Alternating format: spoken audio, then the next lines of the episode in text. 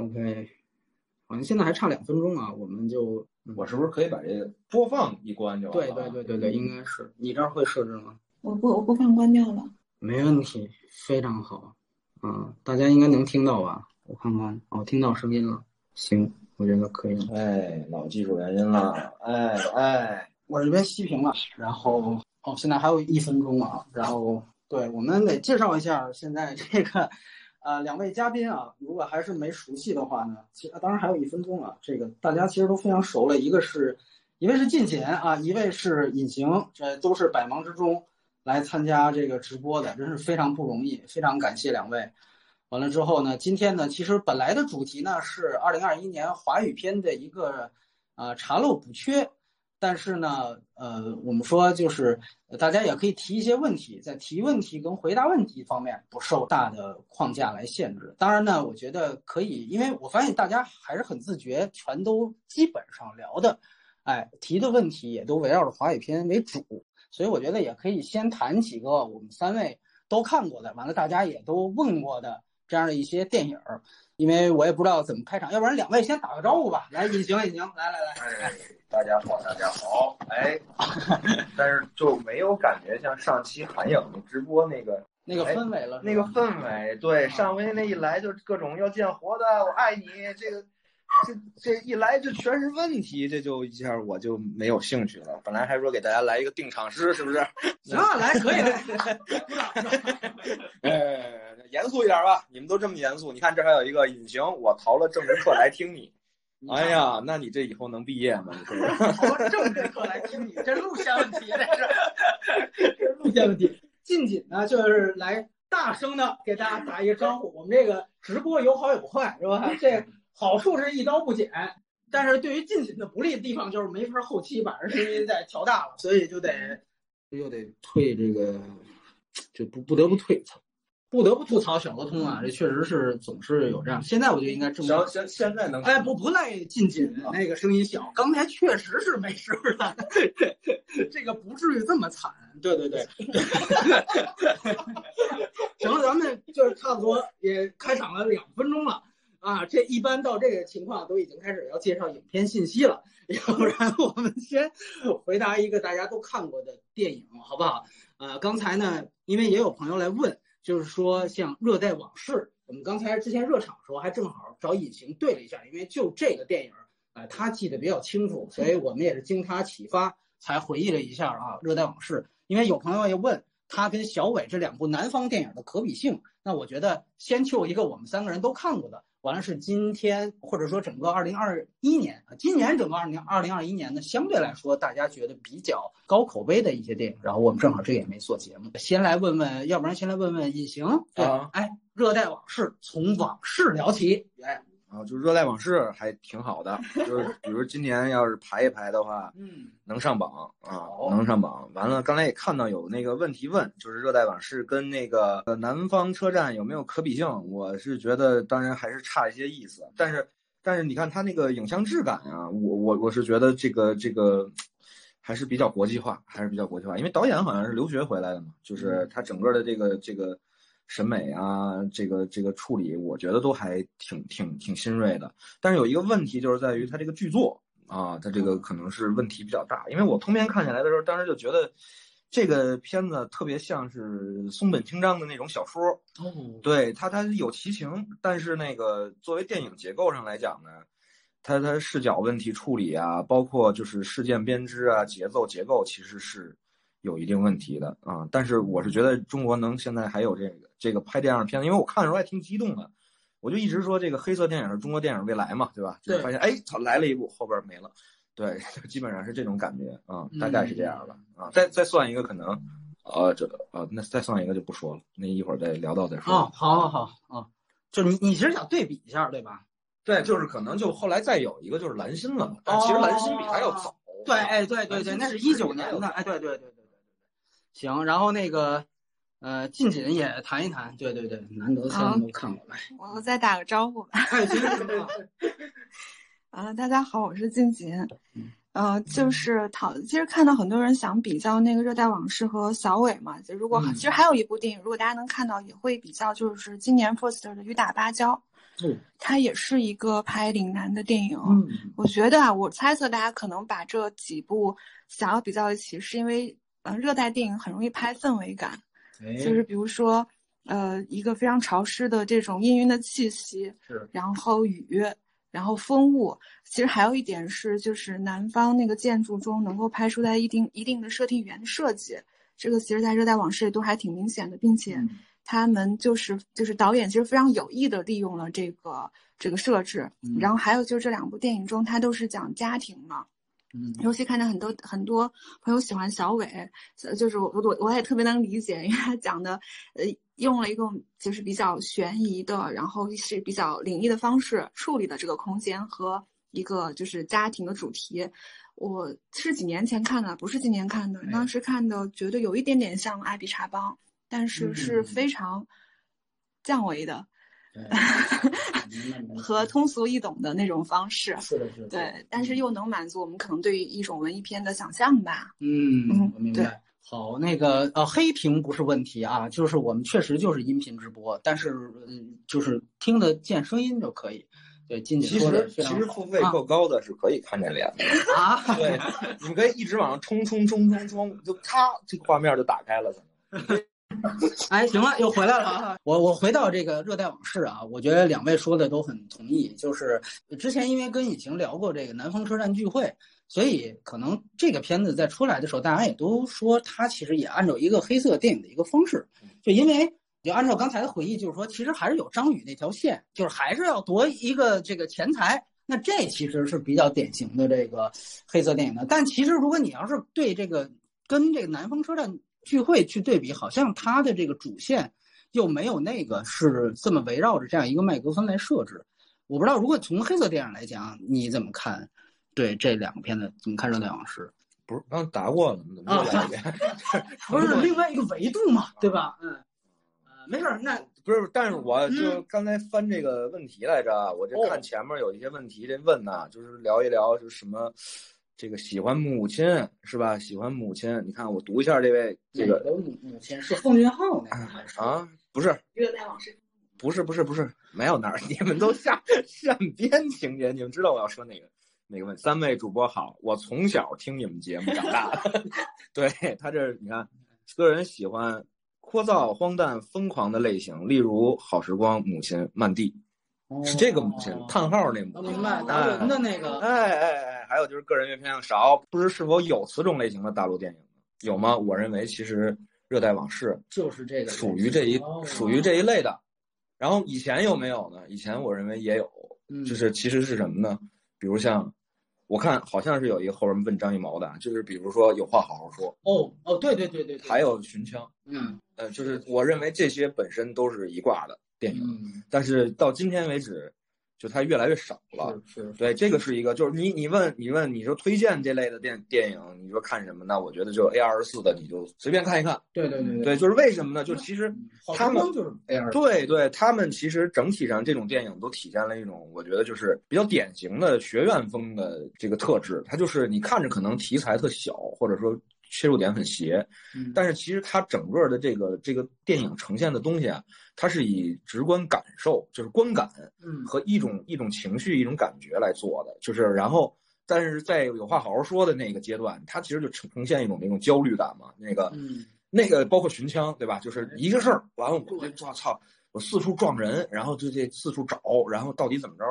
这这这种东西其实都是很电影性的东西。嗯那后边还有一位嘉宾问这个聊聊《太阳照常升起》，你去看姜文的片子，嗯，他那就是很戏剧性的对的片子，其实它中间是有差异的。然后你去看这个这个这个学院派出来的人，大多数的东西他抓这些抓取东西的时候，他会抓这个。但是有话好好说，那个年代的东西，它它比较原始，它比较它比较粗粝。然后到了像美国他们这种 A 二四这种这种阶段的时候，他们其实是在用一种技术的理性再去重塑这你说的这种聒噪，比如我们聊过的原原钻，对吧？对，然后还有你们原来聊过的灯塔，它其实是用一种非常理性的东西去，就是理性的技术还原了一种一种观感，是一种恐惧感啊，还是什么的。对，所以我我我是觉得这个问题还挺好的，就展开说一说。完了，我之所以认为《热带往事》很好，是因为它当时我在看的时候，它其实在着意的强调南方的那种热，就是那种那种燥热，就是在这种情况下，事情就一定要发生。然后，然后包括那个在警局里的一场戏，就这东西是我们现在有苗头，但是我们现在已经没有这种体系可能去支撑一部电影在着力的打造这种东西了啊，就还更多的东西又回归了姜姜老师是吧？姜文哎，在这些戏剧性啊，就是对，就是先这个子弹飞要申遗嘛，对吧？嗯，对对对，就是。对，大概是明白是这样的一个问题。我觉得咱们可以对，在我这儿可以把热带往事可以结结束结束掉了。对对对，我觉得说的挺好。其实就是这个，人家是 A 二四是成体系的，咱们这边就是看。对，就是成体系，它在进步。就是我们原本也有这样的东西，随着技术的发展，随着市场的发展，观众水准的升高，我们今天应该本身有本土的 A 二四，但是其实没有了。我们现在只剩一个坏猴子的温世培，然后拍了一个，就是。热带往事类似，对，你可以想象，如果热呃温世培是在 A 二十四，那他的整个编剧、导演、美术的体系性是不是会支撑那个片子的完成度更高一些，对吧？我觉得大部分人看热带往事还是觉得他这剧情对有点有点晕啊，有点晕啊，就是睡了，对，就睡了。嗯，呃，对，刚才提到了这个。蓝蓝牙音箱好像有人说，如果你要是开蓝牙音箱，你就听不到声音，所以你可以关掉。对，然后会有回放啊，这个就说了很多遍了。然后小耳可以走了，是吗？可以用蓝牙走了，是吗？哎，然后呃，我对刚才其实进你这边，因为还牵扯到一个小伟啊，之前说的特别多。这个片子，我想。确实是因为我在我记得国片十年我就提到过这个片子，然后当时其实我提到岭南电影特别少，然后它其实还有一个局限，就是说它不得不用香港话剧团的，因为可能就是咱们大陆的这个说广东话的好的演员应该也有嘛，张颂文嘛，但是就是现在就是反正成体系的，就是还是香港那边可能大家更信任一些，呃，但是呢，我觉得呃有人是把小伟跟这个就是毕赣的路边野餐去比。呃，我觉得确实是，如果你要看，比如说开始它有一个都是骑摩托车，呃，都有这样的一些镜头，然后都有一些就是所谓灵魂的 P O V，对吧？它有一些呃，就是 P O P O V，对 对对，哎，会有这些，哎，对，会有这些视角。它其实比毕赣更强调视角，你可以看出这好像是一个就是。去世之后的灵魂，然后在第一幕回到家里，然后来回看他最后跟他的家庭就最后团聚的这个日子，整等于电影其实是这样一个灵魂死者视角，你可以这样去看。然后呢，他这里面不断的去拍摄，就是说有那种电视里边呃用家庭 DV，然后他拍电视。那你要知道，就是 DV 这个东西肯定是有视角的，它里面就暴露说，你看一会儿是爸爸主要是拿着 DV，然后拍儿子啊在那个随地大小便啊，然后或者是然后儿子又拿手机去拍。所以在家庭 DV 里面，他就把这个视角点出来了。但其实本质上，整个电影的外部它也有这样一个视角。但是如果说和路边野餐比啊，我觉得它还没有办法相比，是在哪儿呢？就是首先一个，它整个现场的这个收音啊，整个就这些方面，它其实还是没有路边野餐那个形式那么独到。在哪儿呢？就是他用了一些，比如说本来它是现实场景，但是他用了一些后期配音。呃，有一场开场戏，大家可以去看一下，就是他们在食堂里面。应该妈妈的同事在那议论说什么谁又去嫁到塞浦路斯怎么怎么样？那场戏因为它是一个长焦镜头，但是其实明显他可能觉得在食堂的收音不好，所以他使用了后期配音。这个其实是非常就是打击这种真的质感的东西，呃，所以在这里面其实是有这样的现象。而路边野餐为什么我说它巧？它也便宜，但是人家直接是用这个一个旁白在念诗，它其实就是说白了包装了另外一层文本。嗯，这个一下子就不至于有这么多可能会露怯的场面，所以这个我觉得确实是，呃，毕赣这些方面做得更好的一个地方。包括你说就是像所谓超现实的长镜头，说哪个更好，我只能这样讲，就是说从我来讲，呃，路边野餐那个长镜头更有诗意，就是我觉得诗意这个事情很重要。就包括呃，我们都能记得像小茉莉那那首歌的出现和使用，这些东西可能这种灵性在小伟这边。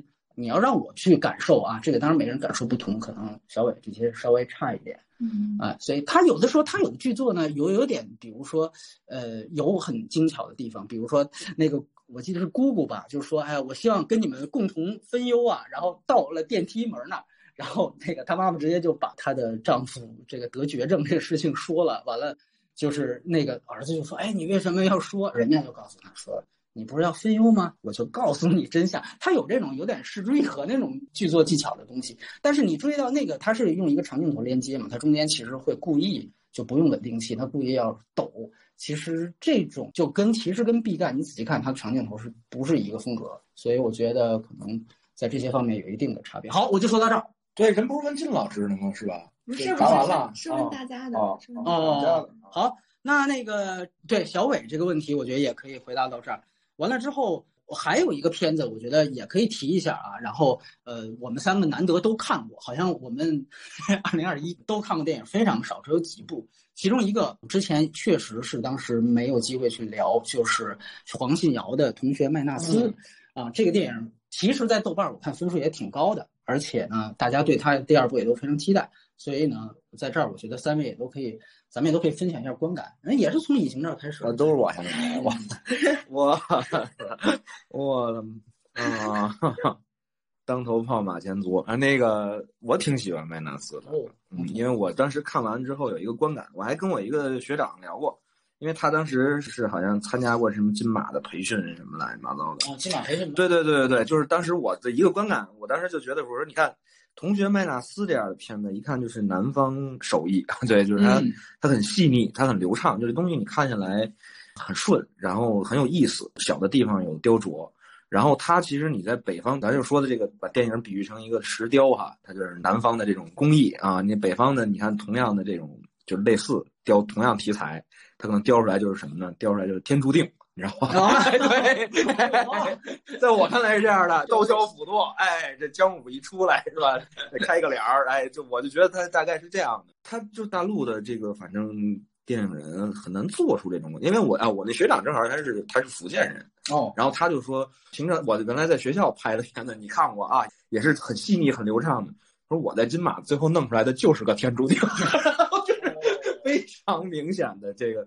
这个区域对这这这种差异，对对对对对，我能谈的一些感受吧，是这种，因为我也知道这可能这个这片子也比较有争议吧，是吧？就是我个人是觉得还挺好看的。对，有有一个就是因为主要大家觉得，我更觉得很好的是，我发现他连宇宙的这个东西已经越来越好了。对他把那个是是哪哪一部来的，就是选举菜头，对对，哎，把这个作为了这个这一部里边的一个背景信息，哎，给插进来了，我就觉得连宇宙这事儿挺牛逼，就是干的比漫威那宇宙有意思。嗯嗯嗯，哎，我明白，人间喜剧吧。哎哎，对，静静可以谈这个片子的争议是什么呀？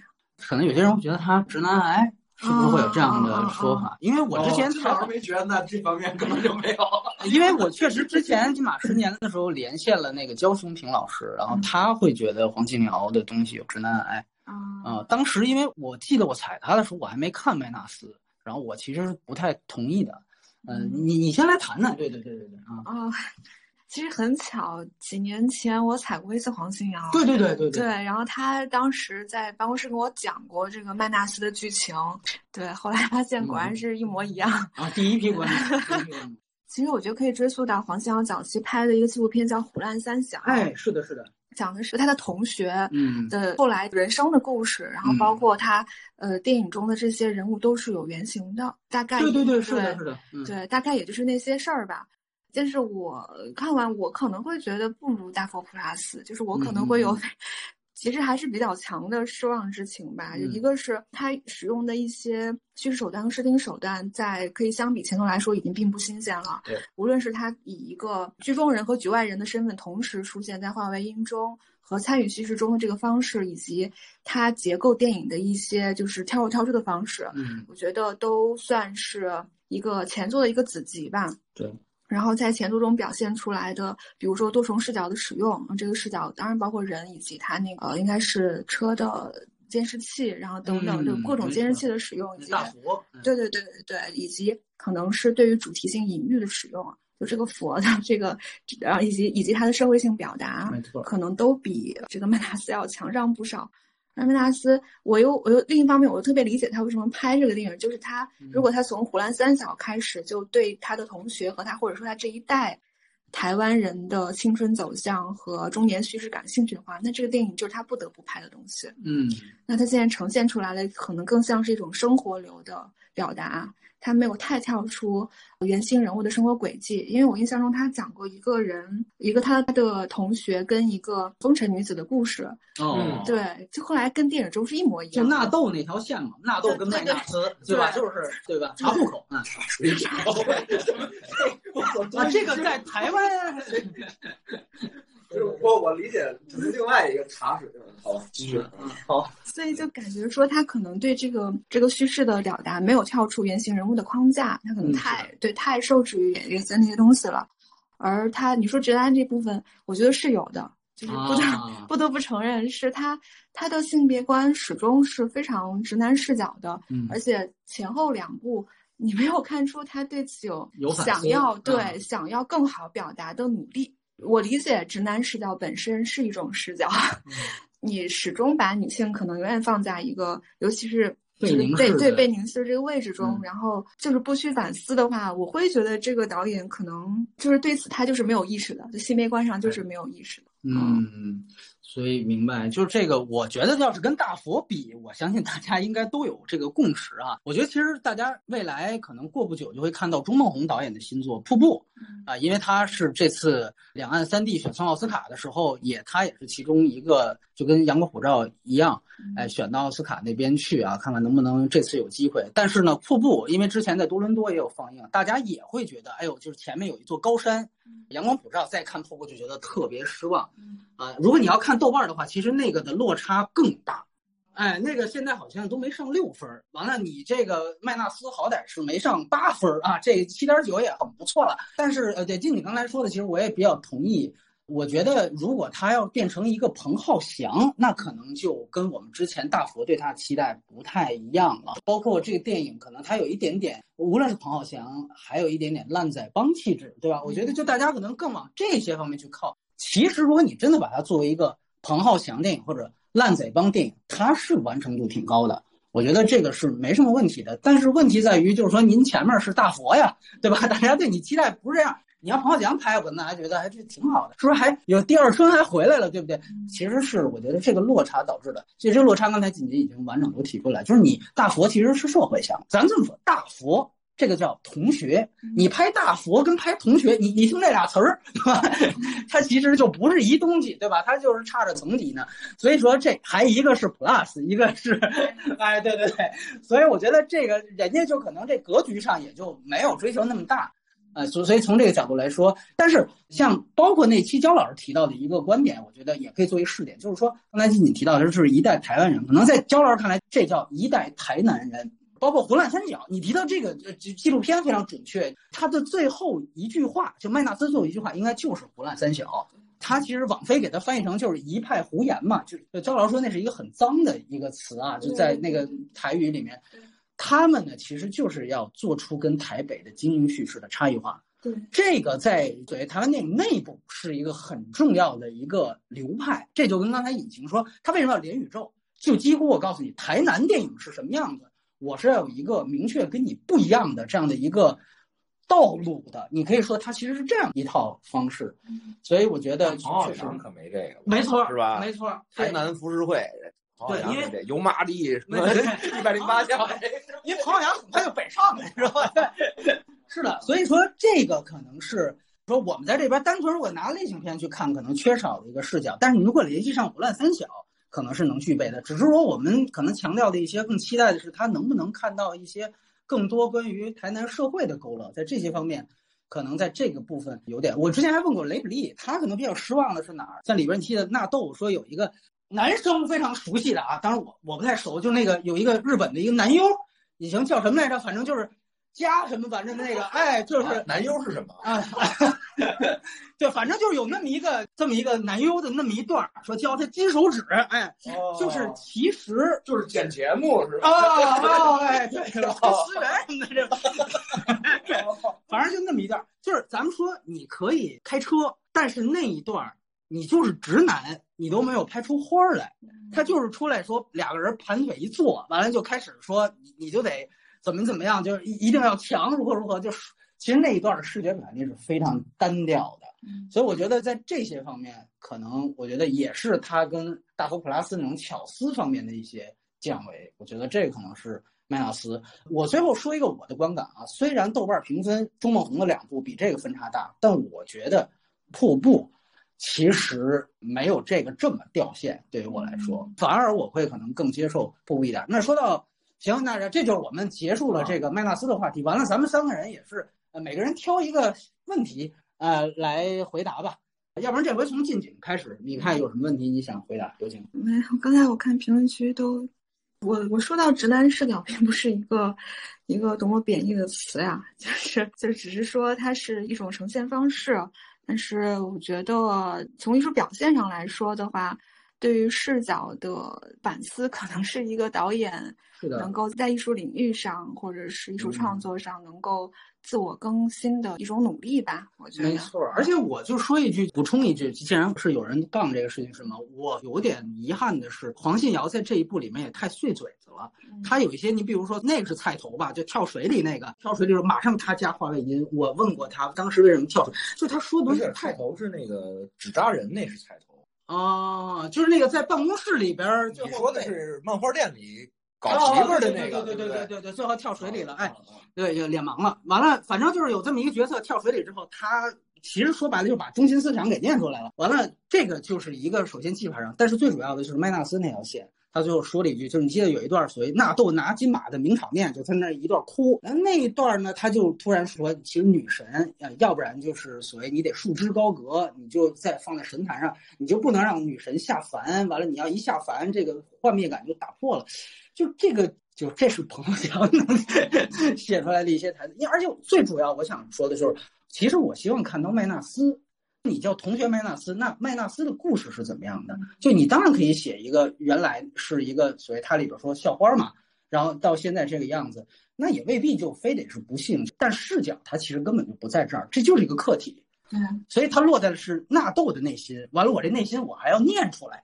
念出来啊！原来我是校花女神，我要跟她发生肉体关系了，那这多庸俗啊！完了就是，然后我就哭了。哎呀，就这个确实是，嗯，就这个也这个形式，我觉得也可以讨论讨论。你去对啊，回答问题也行。挑挑一个问题是吧？不过这有一一下充了一百块钱，你看见我们了吗？你看见了吗？那还不够啊！再充一百，让大家知道一下。那今年也可以，就是之前有也有提问的问题的里面，你有没有想回答的？看一眼。哎，要不然隐形先来回答。对，咱们时间非常宝贵，主要是对。哎，上来就一个，嗯，我回答一个问题啊。哎哎，来来来来来，好，太好了。有一个。朋友问我说：“认为盛夏未来中表现的高中生状态是否真实？谈一谈个人评价和观影体验。”我想回答这位朋友啊，我上高中是本世纪第一个十年的事情了，离现在太远了，我实在是不知道和现在的高中生的经验是否吻合，所以就这个问题我就没有办法 详细的讲一讲。哦，所以你这回答是一个不回答的一个表达啊，嗯，一个事实，这也太高级了。那我也说几句啊，就有问我某日本网红导演的，我之前强调了无数遍，我说这个录屏版的电影我们不聊，所以就不好意思了。完了，还有一些关于金马奖的这一届金马奖的问题呢。我们你看那个节目单没有？咱们月底会有新一届的金马奖，到时候我们还会再出一期马后炮，到那个时候我们会说一说。包括其实那里面的那个浊水漂流，进你之前在 First 那期也谈过。嗯，对，所以我觉得这些你可以往回去找一找。所以像什么提到机魂啊，包括瀑布啊什么的，我觉得可以往后放，对吧？包括瀑布现在大家都还没有看到啊。另外还有一位朋友特别早。提问的，然后他好像说在各种地方都问了我，然后我一直被我无视，所以我一定得诚恳的像静姐一样回答您一下。就是他说他是周杰伦吧的吧主，他说我一直在问你，你怎么评价《不能说的秘密》？你为什么一直不回答？而且他还说了，他说这个电影十次不能说的秘密。哎，对对对，已经回答完了，好结束了。对他还是提到一个十四年之后，这个电影在豆瓣终于上了八点零分。你有什么表达？这个就是您，其实我觉得您这个身份就是吧主。完了，您又说呢他终于上了八点零分，您已经有答案了。我觉得他可能就是要你聊完一句之后再破折号波米，你知道吧？他就要一这个，你可以来一个。不能说的秘密，括号，还有，音形，我送给你一个啊！我是真没看过，不论你相我看过，我看过，还行还行。你看过是吧？哦，那你你来转折聊一聊，就就忘的差不多了，还还行。对对对对对，爱情片嘛，校园爱情。等有一天我们回顾一些，比如说像桂纶镁拿奥斯卡影后提名的时候，是吧？我们做生涯回顾的时候，我可能有契机我再看。其实确实有一些原来那种商业片儿，就那个时候就是因为一些原因，当时就没看，一直渗到现在，你有没有契机？所以真的不好意思，不是我故意回避啊，不是我特别害怕周杰伦的流量特别大，你到时候把我们这儿给冲了什么的，真不是啊，我真没看过，哎。所以这个隐形准备好了没有？你的哦，我的问题是：当前体制下，春秋笔法是否有必要和意义？是否有可能重新产生一个活跃的地下电影圈子？是否在以后可能会产生一种自由和约束并存的和谐状态，从而产生一些在边缘试探的伟大的作品？目前的语境下，那你就得说一说什么是伟大，什么是渺小，对不对？这个。什么是 plus？什么是 麦纳斯？对，什么是台南福州？是吧？哎，这就马上他们就是祖国是天下一片红嘛，还台什么南是吧？是是是。问题是这样啊，它首先咱们关于春秋笔法，首先春秋笔法其实就是一个什么呢？什么叫春秋笔法呢？叫郑伯克段于焉，就是春秋笔法。他就是告诉你，我把一切的表达都藏在了看似平常的话里，嗯，然后这里边每一个字儿都有讲究，对吧？断不替，故不言地，哎，这如二国，故曰客，就是类似这种。我其实，在我的表述当中，已经涵盖了我的态度，这个就叫春秋笔法。电影当中，它是一种表达方式，但是这个东西和我们可能常常看到的电影的多义性表达和呃隐喻性。往往可能不是一回事儿，因为它是一种中国传统叙事留下来的东西。如果你的政治制度不改革啊，不操，这聊有点多，就是你的社会形态没有。我看直播还在吧？听听政治课，哎，就别跟教务处主任举报啊。就是如果你的政治体制没有变化，你的政治制度没有变化，春秋笔法就一定会存在。也正是一种反类型，因为这种春秋笔法的语汇，一直以来都掌握在士大夫阶层手里，他不是下里巴人。听着玩的，对吧？就是你比如说那茶馆里接相声听《水浒传》的，他是听不出金圣叹的水平的。哎，这金圣叹一解读，那这个东西，对吧？这个当代金圣叹波米老师是吧？直播做账号也行 对，就类似。哎，他就直接给你改编了，你知道吧？他这个金圣叹改直接读就胡说八道了嘛，就是就胡说八道。第二作者性，你知道吧？这，哎，这个这一下啊，捧得很高，这个可以冲一些啊。然后我就说是什么呢？就是说，如果我们过分的强调春秋笔法，那一定代表着我们整个的电影市场的环境是在衰退啊。这个是一定是这样的，你能明白吧？就是这东西越掌握在少数人精英阶层手中。他们去做，他们去看，那就越离大众远，越离市场远，就越自娱自乐。对，就是说还会再重新产生一个活跃的地。以前有活跃的地下圈子，是因为我们的这个社会有效的管制手段不够有效，对吧？而今天这个手段越发有效。这个地下就很难很难成型了。如果你想找到像当年的地下电影这个圈子的东西，你可能只能往更短一些的自媒体视频那里面去找了。那它的形态可能就跟电影相差就很远了。对，这个是可能，我觉得是一个问题啊。就是我算我我觉得算回答完这个问题了。嗯。近景有什么？没有什么。对，但是我觉得可以引申聊一个话题，就是也之前包括大家也提到很多的电影，我觉得都可以放到一块儿说。比如说，很多人问《第十一回》，包括问《第一炉香》，我觉得他们有一个共同特点。接着隐形的话说是什么？就是好多人觉得这些电影都是有隐喻的，对，都是春秋笔法啊。大家无论是怎么说这个词儿，反正就是那个意思。呃，《第一炉香》的主要有人让我参加第五季脱口秀大会，没问题，没问题。我觉得就是怎么说呢？呃，第一炉香是因为什么？就是有一句话是吧？就是说你是选上海还是选香港？大家觉得这就是玄华的表达了。呃，第十一回呢，可能就这说起来可能会更长，大概那意思，因为它本来是一九年的片子，完了他说是三十年前的一桩刹车杀人案，对吧？完了最后又是血雨腥风，对吧？你就去想这个事情，包括这个什么拖拉机历史的车轮就碾过了，如何如何的。我就这个，我非常同意隐形，就是我觉得首先。你表面事情得讲清楚，你再谈第二层的意思。而且呢，我举个这么个例子，无论是隐喻还是什么春秋笔法，这些电影都还甚至达不到让子弹飞的水平。让子弹飞是你可以去精准对位的，整个那个故事线是非常缜密的。那我们拿这个事儿去说第一炉香，那我问你，比如说如果是上海还是香港的话，那马思纯是上海，那谁是香港？完了，你说张钧甯是台北，那我问你，谁是铁拳？谁是体制？如果照这个关系的话，是敌人谁是朋友？哎，对对，哎，不不不，没有敌人啊，这里头 就是说谁是体制。那么你要理解为是彭于晏是体制是铁拳，那彭于晏是混血，他是中葡混血，那他是不是应该是澳门的代表，对吧？他才跟这个台湾的演员形成关系。如果他不是，好，那你说范伟可能是？你看，你看范伟他是一个北方人，里边是唯一一个特别跳的一个人。那范伟跟张钧甯里边有没有半毛钱关系？那难道如果现在去讲这个春秋笔法或者怎么着的，你难道不应该最该构建的就是范伟这样的一个北方来的这么一个人，他跟张钧甯这样一个台湾演员形成的关系吗？你不能因为一句是上海是香港，你就说这个是。就确实刚才 已经捧杀我一句，说我老天天在这儿解读，但是我呢，我呢，我也是豆腐干与兰花豆，我也是讲究这个，稍微你得符合点逻辑，你可以改呀。啊，这真就圆不了了。在第一炉香这儿，咱真没这能力，所以我觉得他也不是水果乱。对，就是对对对对对。而且你上海跟香港，你这应该起码北平跟香港 什么之类，对吧？多米，你看你这 刚发出你信儿了。所以我觉得你，这是朝鲜还是香港？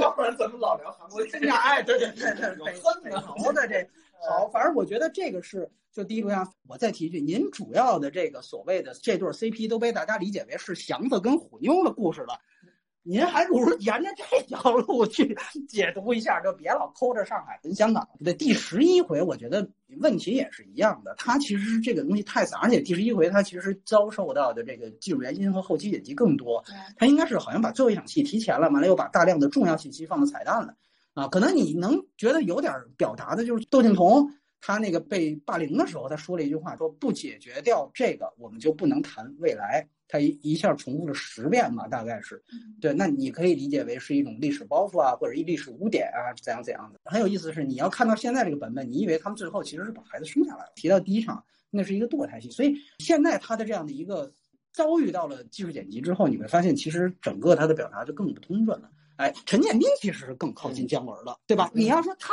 想做，都是这个中戏。哎，你说的，这是你说的，我没说中戏就差呀，对吧？他们是可能一挂的。对对对，他们是一。但我特想问这朋友一歇后语，有一什么叫“秦始皇摸电门”？他怎么说呀？这说法“秦始皇摸电门”是是一歇后语吗？这个这个，你解答一下啊？我答出来是不是敏感词？不是，现在咱们回答这问题，我不知道静姐是怎么看。鼓掌鼓掌鼓掌鼓掌鼓掌！哇，这太厉害了！来，赢麻了，咱们说一下，张麻子带起来这一套啊！春秋笔法你怎么看？因为卢香跟十一回晋级也看了。对，我觉得可能就是对于创作端和对于观影端有两个不同的影响吧。嗯嗯嗯。对于观影端来说，可能在一个比较受限的。呃，环境中创作这样的作品的话，可能观众会倾向于把艺术工具化。哎，就是我拍一个东西，可能我一定要表达点特对特定意识形态的东西。还有一个是会把表达单一化。就如果我要表达什么东西的话，就是沿着一种虽然很隐晦，但也许大家都心照不宣又。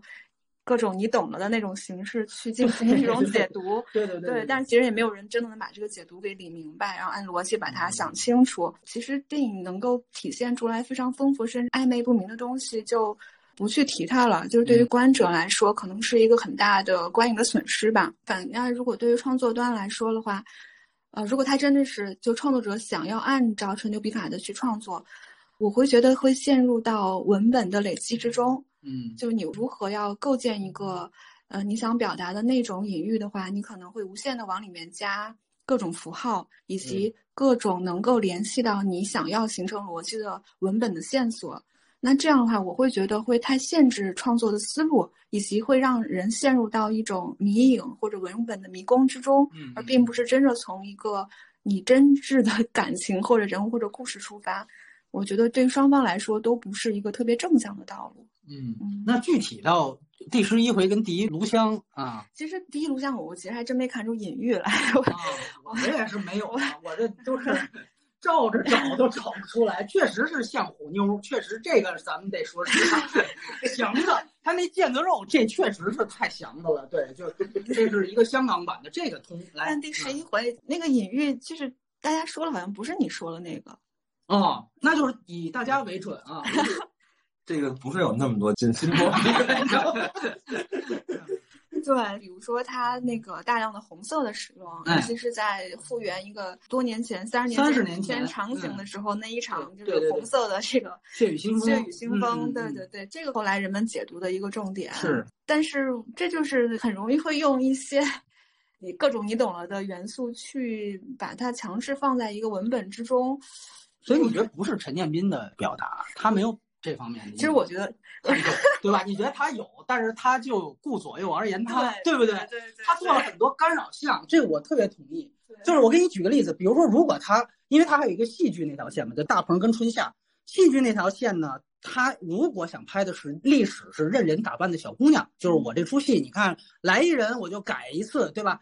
那你如果照着啊，让子弹飞那个路子去做，你应该起码有一个明确的一个。大方向，比如说，我们开始是想歌颂，就是拖拉机底下这个领结婚证的人的欲望。我可以开始说我这个戏的版本，然后最后经过一系列的修改和阉割，我变成了歌颂脚，我歌颂溜车。那你再配上一个，哎，就刚才说的什么，你不解决历史的问题，你就没有未来。这什么血雨腥风，你才通顺。所以它本来就分两部分，一个是窦靖童他们这一家子打胎的问题，还有一个就是戏剧里边有春夏跟导演。我之前跟一个勺子一样观点，我觉得陈建斌那一套思维吧，他包括他想表达和反思和讽刺的东西里边，记得什么胡坤听啊、贾梅姨，就是你讽刺的这种所谓导演，其实在现在都少了。这是八十年代，你说导演靠装逼，完了说点哲学，还说弗洛伊德。泡妞，这都是八十年代，就哎是陈建斌他们上学的时候那个梗，现在不兴这个了。对，所以我觉得可以跟静锦联系那个问题，就盛夏未来，陈建斌多看看现在的高中生流行什么，对吧？不兴这套了，现在都是比谁更红，对吧？就那一句话，刚才已经说了，对吧？什么叫日本人做事比较精细就被举报了？其实这就现在是这样的一个状态，谁他妈还？还假梅姨啊？谁还胡昆汀啊？谁是昆汀？谁是梅姨？好吧，这个我觉得才是重点。回到隐形，再领一个问题，你也可以答一些就无指向的问题嘛，对吧？我嗯，找了一个啊。哎，好。各位，请问各位主播，今年四月份院线上映的《你的婚礼》在市场上取得了不错的成绩，如今处于了后疫情时代的院线，是否？回到曾经需要靠这种主打青春恋爱题材、面向小镇青年的电影重新刺激观影消费，让市场回到你们你们啊你们你们你们聊一聊对市场的这个。没看过吗？嗨啊，你们都没看过是吧？你你你婚礼我看过。啊，来吧来吧，你的婚礼是来当《水浒传》来，是不是那个翻开韩国的那个？对不对？对对对，许光汉，对对对对，哎，我就有一个印象特深刻是什么呀？原版啊，致敬了这个《漂流浴室》金基德的，嗯，因为正好是我不是去年这个做了一个金基德去世专题，我就看了一遍《漂流浴室》，他最后其实说跳下水啊，那个其实是按照人家《漂流浴室》那么一个隐喻走的，完不是隐喻，真的是致敬啊，这个。完了，咱这儿呢，直接拿过来就变成，就是说，反正我是被打伤了。那其实实际上实际上是性能力嘛，就那个是遇海跳过去的话，其实我就又捡起来了。其实这么个意思，放在人家韩国那边，人家一看就懂，因为那是金基德的东西。咱这儿生搬完了这么拍，哎呦，就相对来说，我觉得这就是比较尬的这种典型的翻拍的东西。具体其实那期我们是冻姐聊的，我觉得聊的已经比较细致了。对，完了那个这也行，这老这个，你有没有正正式想回答？对我就是回答这个问题嘛，因为从市场上解读，看过嗨，这个事儿其实很重要，因为当时正好是赶上那个国师他们的片子上映嘛。呃，悬崖之悬崖之上，一档。其实你的婚礼这个片子在五一档是仅次于，其实一直是一路领先的啊，它是到后最后被反超，对反超。这你反超，你可以思考一下它这个原因。对对，它其实是有一个五一档，我们到底是什么样的片子能够站在首位？大家可能有些人会听到一些小道消息，是说一些这个这方面的事儿，对吧？就是说有这种排片的这个变化，对吧？就是政策上的这种这种要求是可能会有这样的声音，你们就琢磨。但是总体来讲，它的票房成绩是非常好的。但是这样品相的片子，其实在倒推五年、六年，其实这不少见。哎，不，不是事儿。对，就是比如说，我们今天看你的婚礼，你这问题，你不能拿它当当年我们看到《失恋三十三天》来看。哎，对对对，啊，这是它不可能再像《失恋三十三天》一样一样掀起一轮狂潮。嗯，你它就是一个什么呀？它就一抛物线呀。《失恋三十三天》在这个顶点之前呢，然后它呀。他是在这顶点之后了，哎，他俩正好对上了。他是在下山路。哎，你这看这有没有回暖可能性？你得看有没有下一条抛物线。那目前来看呢，嗯，没有这个迹象，是吧？没有这个迹象，我大概是这个意思。其实他很不容易，就是他还是说咱露台合拍，包括还能有台湾演员主演作为参与，我觉得这都很不容易了。哎，这今后可能这机会会越来越少。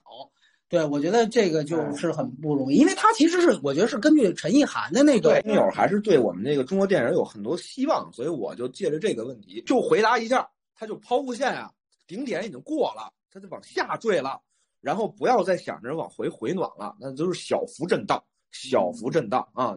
包括问那种什么题材的片子有没有可能未来又是怎么怎么样，地下电影圈有没有回回回暖？嗯，就是你都参照这个答案啊，连市场。带创作性、带创创作者，他都是抛物线顶点之后的故事了啊。哦，好，呃，静静这边有什么？我回答一个冰口龙介的问题吧，因为发现很多很多听友在问啊。嗯，我看到他的三部片子，一部是《夜机日》，然后一部是《偶然与想象》，今天被解放的，然后还有一部是他的新片《驾驶我的车》。自己还是蛮喜欢这个导演的，我觉得波米可能并不喜欢这个导演。不是，我现在不想谈这，但你来没事，没事，没事。你是想录屏的，所以我就不想说这个事。哦哦，没事没事，你你谈你的。我觉得就是他在表现当代日本都市人的精神状态上，是很棒的。我觉得有两点是我特别喜欢的，一个是当代都市人精神的暧昧性。嗯嗯，这三部电影中。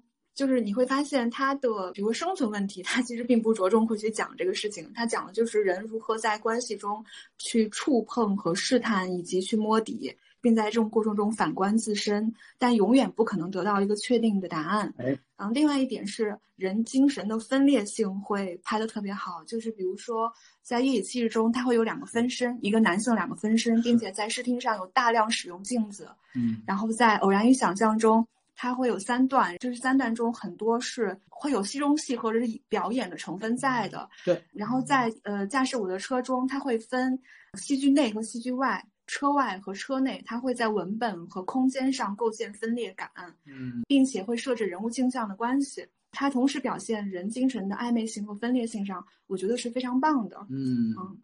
其实就是我记得是你在聊蓝心的时候也提过一嘴，是吧？你觉得他会比蓝心就要稍微迭代一点，对不对？我在戛纳的时候也提到过叶。对对对，你是十佳嘛，对吧？哎，嗯，就唐田那部嘛，就是他们出轨的那个，是吧？嗯，对，行，我觉得这个到时候有机会细聊，他这个确实是值得去好好讲。呃，我领一个问题啊，也是好多人想问的，我觉得两个问题可以合一，就是有人问这个。吉祥如意，因为这个也确实是今年年初的一个，对对对，一个比较口碑高的电影。嗯，完了呢，包括还有这个也有问，正好说问到昨天，我也不知道问为什么问昨天，但是我觉得恰巧我是想把这两个结合起来看，就是我会认为吉祥如意稍微有点过誉啊，就是因为大家会觉得这个好家伙什么破次元壁的这这，我就一个问题，就是说你那个昨天那中间的那一场。一拉发现这其实是一个舞台，这个可能确实年轻观众没看过。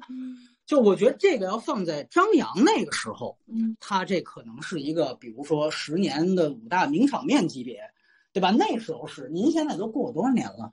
贾宏声老师都去世多少年了，对吧？咱们你这还完多，大家就这这没见过这我他跟第十一回甚至蓝心，我觉得有点相似的地方是在这儿。其实它不是一个很新鲜的东西。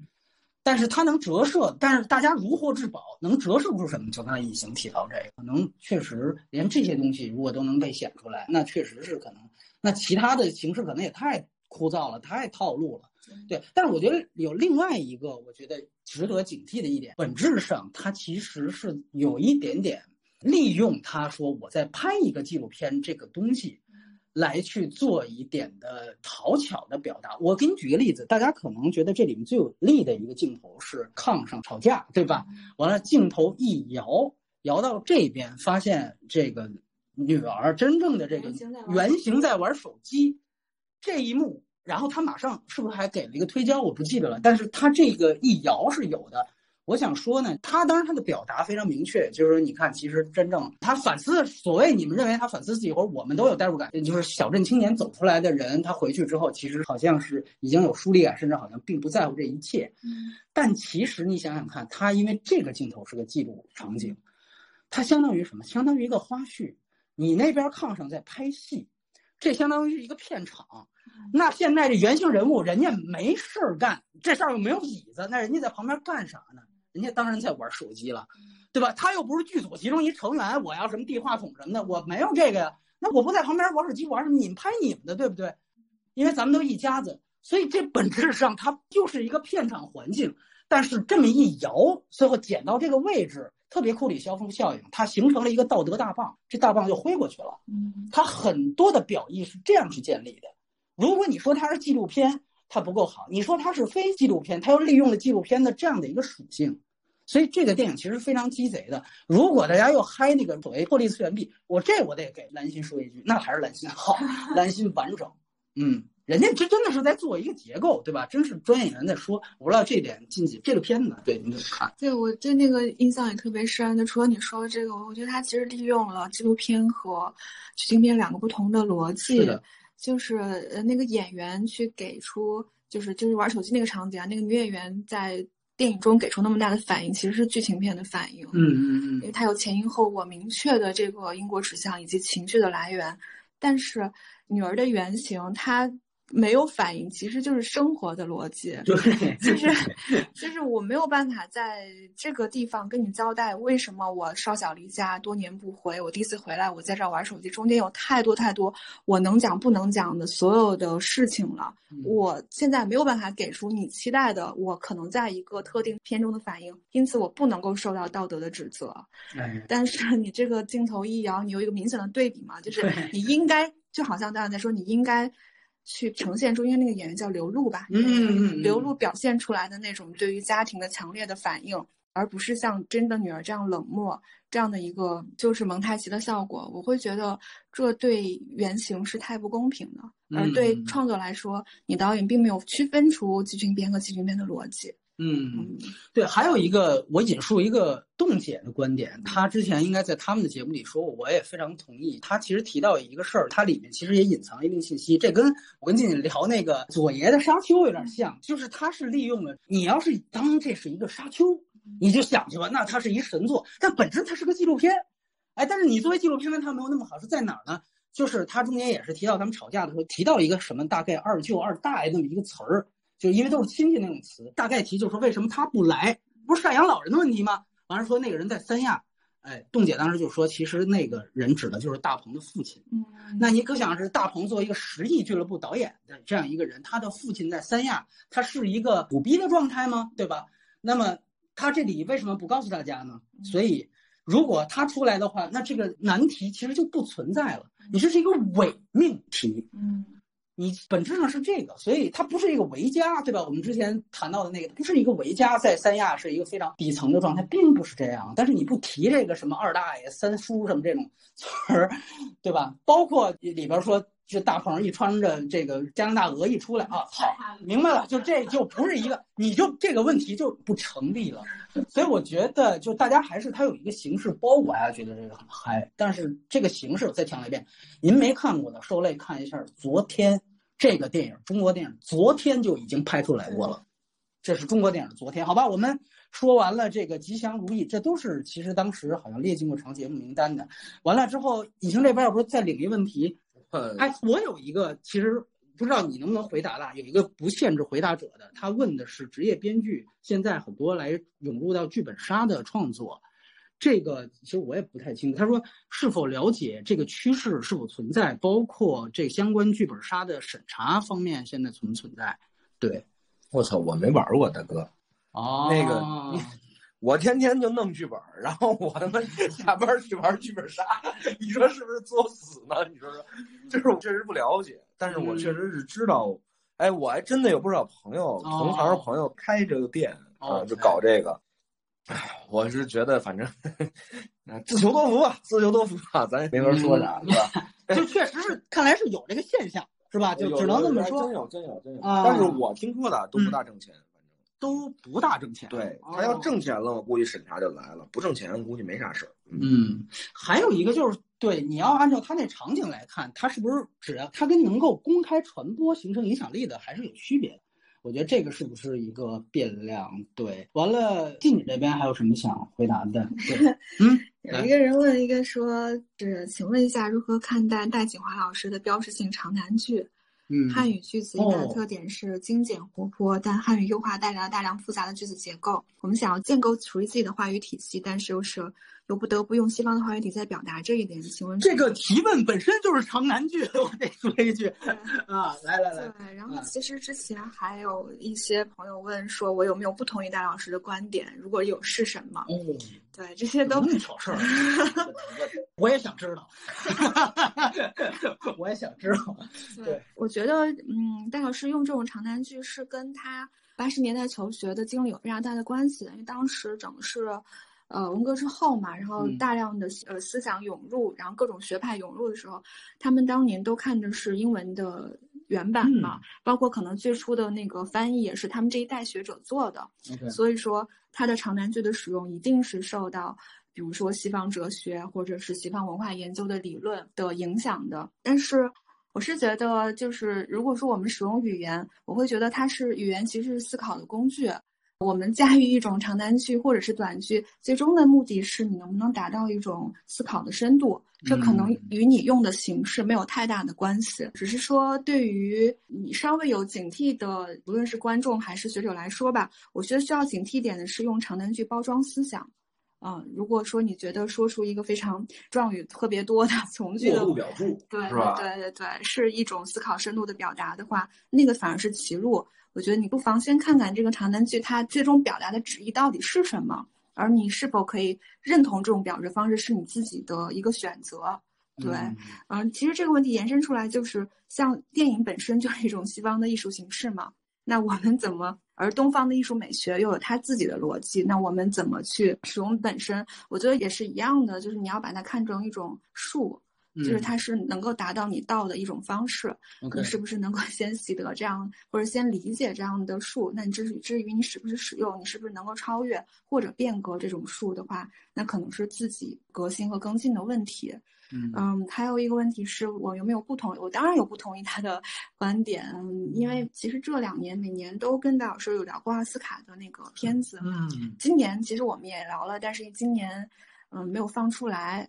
呃，我们其实审查的原因。呃，是微信它直接就删掉了，从后台删掉了我们的那个推送。哎呦，对，嗯，其实如果能放出来，还是能听到我们有。哦，对，因为赵。赵婷，对对对对对对对对对对，是是是。对，如果能放出来，还是能听到我们有一些争论的，包括他对于，比如说电影中的社会议题的社会议题的比例吧，比重是否和他艺术表达的这样的一个孰轻孰重的关系，等等这些，我觉得如果。比如说以后我还有机会做客反派的话，就具体的问题我们可以再展开聊。明白。我记得之前好像你跟我提到《犹大与黑尼赛亚》，是吧？是吧？我是记得有这么几个片子。对对对。比如说戴老师会特别看重有强烈社会表达的片子。嗯。对。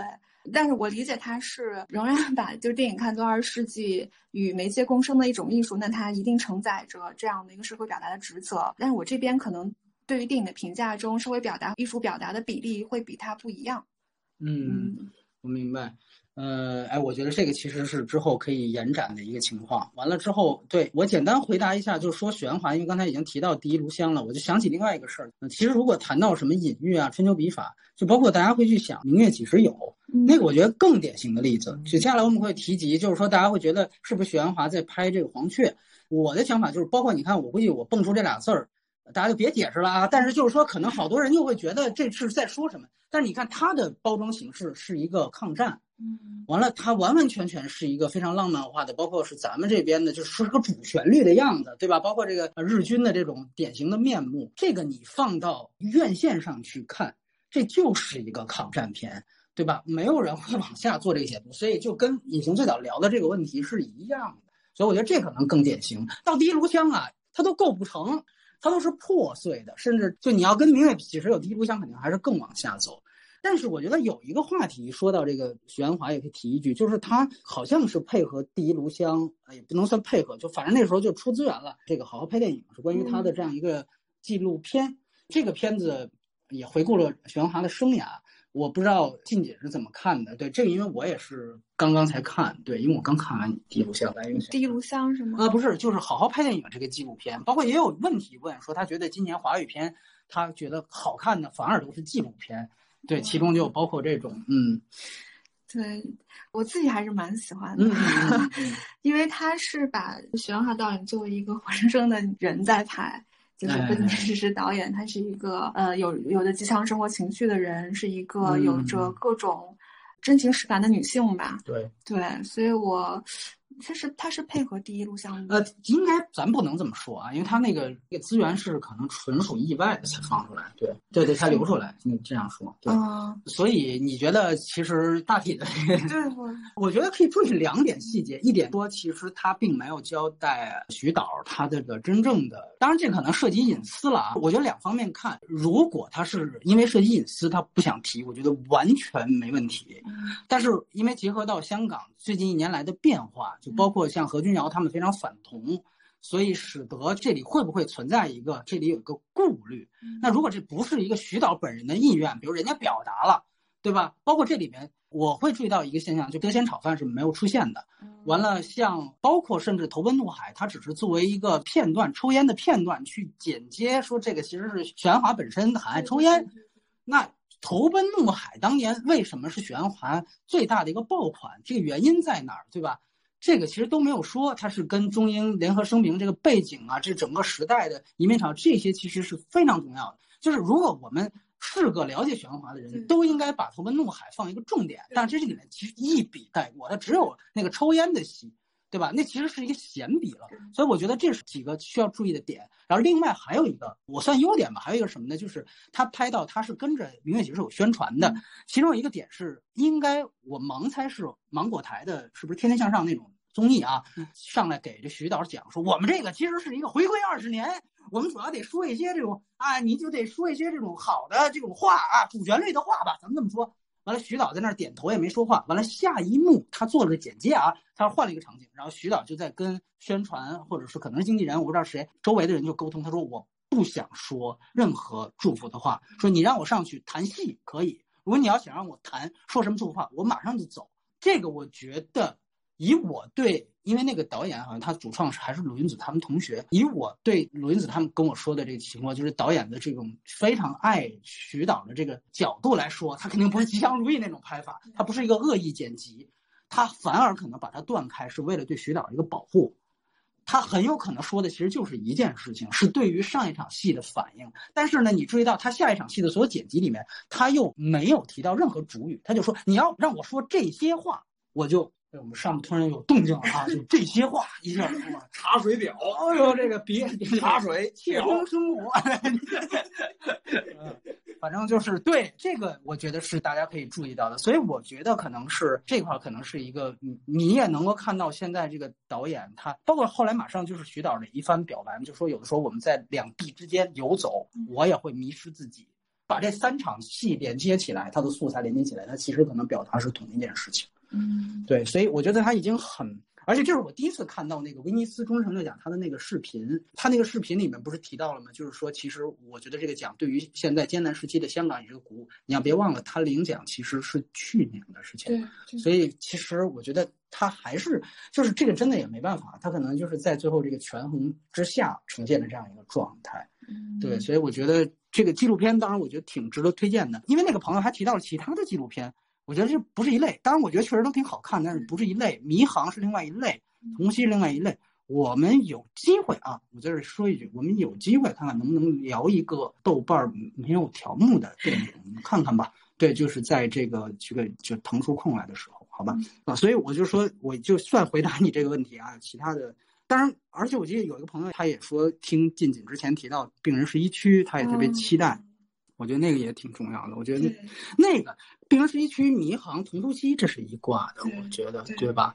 所以我觉得可以以后去期待一下。但是这个就是特别像那种球，就它很可能它连资源都很难去看到。我觉得这个实际上是最大的一个事儿。来，隐形这边来挑一个，嗯，刚出来一个，嗯，好像是。请问隐形，咱们一直讲 提高工业水平，你看好乌尔善的《封神》给中国电影的工业水平带来进步吗？哎，这个问题也是一个 顶点前后问题。呃，《封神》是哪年？一四一四一一一不是不是那个《驯龙诀》是《龙诀》是一五一五年，对，就是一五年的时候，我是很关注《龙诀》的片子的，呃，上映票房的情况，因为我觉得他就是。我当时认为他应该就是能拿到中国电影天花板票房的电影，他应该是《战狼二》，是吧？对 对，就是我想象不到第二年会出现那么疯狂的《战狼二》情况。那个事儿出现之后，我就知道哦，那我对市场的校准是出现问题了，就是那我也就知道他这条抛物线可能就不会再一直往上走了。然后，然后之后这个《寻龙诀》接这个《封神》。封神的这个东西，反正拍摄过程当中吧，这个很大的项目，很多也都互相都知道这个这个片子拍了好长时间呀，很困难。就是它现在就变成了一个高风险项目，它当年是个高概念，你知道吧？就是大热项目，现在它变成了一个高风险项目，对，这就变成了这么一个一个情况。那你就可想而知，它能不能给中国电影的工业带来进步？是这样，为什么要关注尔善？是因为。寻龙诀开始，其实包括徐克的一些东西，他们都带有一定的体系性。我们去关注电影市场看单片的时候，不是看它里边的单独的表达和戏剧性，而是要看它整个影片呈现的综合素质，就是它是怎么来衔接。你比如说聊到长津湖的时候，会聊，哎，他三个导演协调，可以看出制片的这个问题，是因为你没怎么做过这样的工作。对你的这个衔接工作，就是在这儿这个工种上流程上是一个空缺，所以你会出现这个长津湖里边的这个出现的哎割裂，说这段智取威虎山，那段红海行动，这段就我和我的祖国，对对，他就他就是是因为你没有这样的一个环节，一个流程环节，这就是很能看出这个问题。那乌尔善是比较代表它有一个体系性的东西的，从表达到特效的整个执行，这都是比较完整的东西。那。他如果说今天已经变成高风险了，你就知道中国电影现在已经不再追求工业化这件事儿了。所以这个抛物线、抛物线概念再次强调一下。没问题。嗯，还有追问说，知道封神现在是什么情况了吗？我是不太清楚，但是我看了一个预告片儿。啊，这个从预告片效果来看，确实跟隐形的判断，隐形不也不知道是到底现在什么情况，不知道也不能说。就主要钱还是没打够，是吧？哎，这个是最重要的。呃，看了预告片，我觉得不是特别乐观啊，因为这个就像刚才已经说的，其实那当年还有《捉妖记一》，对吧？就这个其实是一个那个方向的东西。我们在十年里也提到过，就我后来完全转了。他现在有可能会变成就是阿修罗，就你所谓高风险项目会往那个方向走。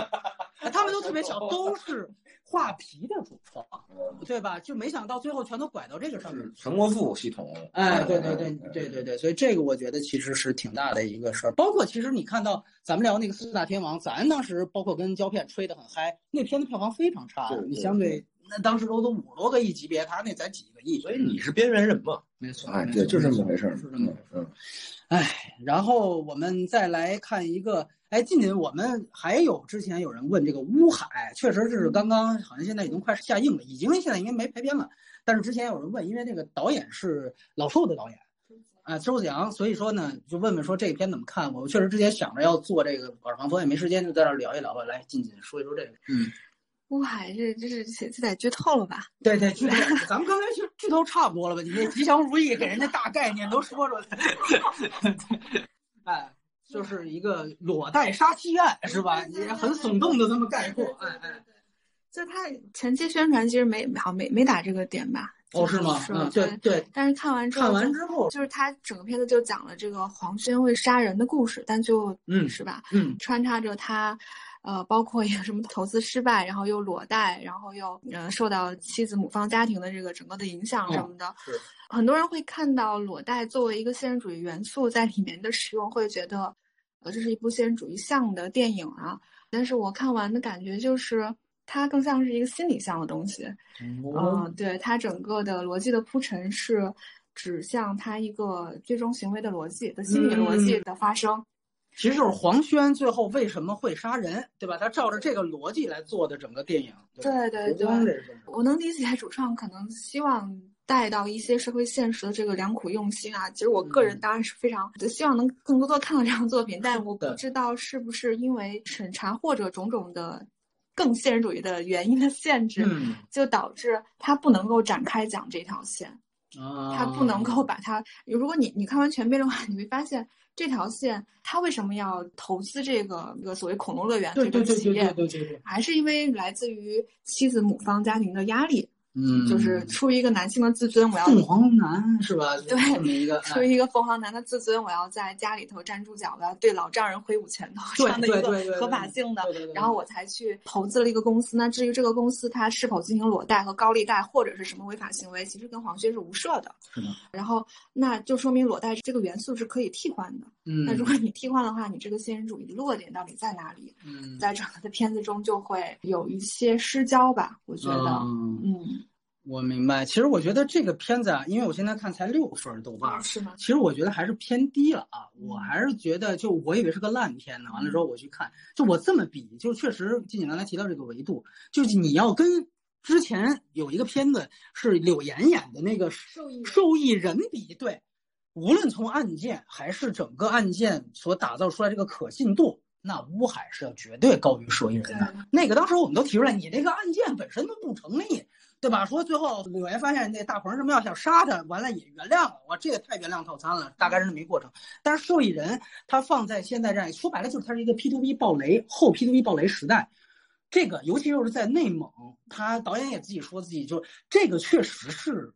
是有这个现实背景的，包括大家知道，就更早以前那种乳母案，就真的就是催债的，能把人逼疯。它里面其实就裸贷所牵出来很多 P to P 暴雷、催债，这些确实这些社会现实点是现实存在的。这个比受益人那种类型片，它肯定还是要可信度高的。但是呢，我觉得他在表达上面确实也有一定比较尴尬地方。最尬的一场戏啊，我不得不说这个，如果要今天评一个黑场面的话。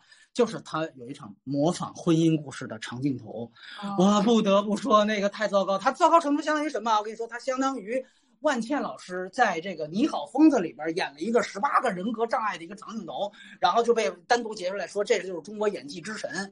对，这就是典型，就是什么都没看过的。哎，你会把他认为哦，这真牛逼啊！这就是，对，其实你就看这里边，我就说一个例子，杨子姗跟黄轩毕竟是大明星，他们里边要尽力模仿这个内蒙的乌海方言。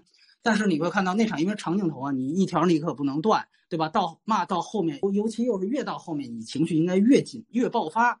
你看杨子姗骂到后面，方言也丢了，就开始用直接的这种，本身来说，就这个其实就是表演能力嘛。你有，咱们都说老司机跟那个寡姐，那都可能是不是有点过于？之前在一九年那维度，因为你跟华金比，我都觉得可能有点过于。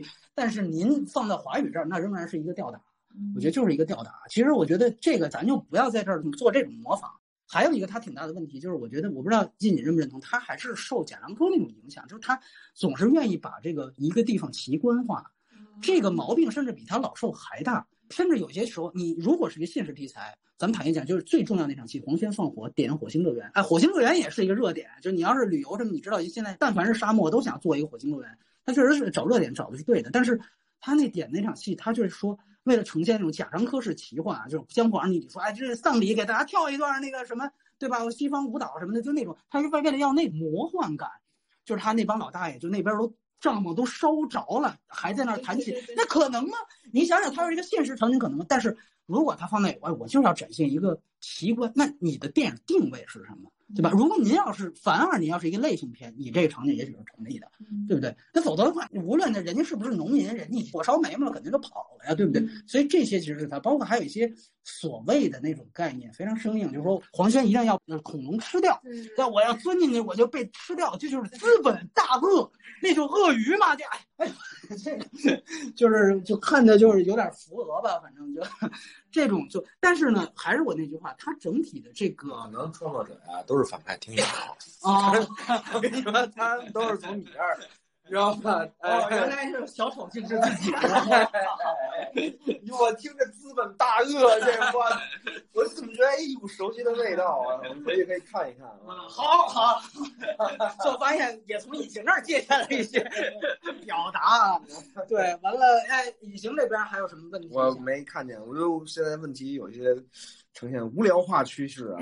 您这个问的问题都呃呃，中国医生你看过吗？因为好多之前看有问，哎呦，没看你看没看这事儿都没法接着啊。这个有几位聊问中国医生的《寻案记》，你也没看过对吧？嗯，呃，先说中国医生吧，要不然我还真没看过。那对不起，但我没说。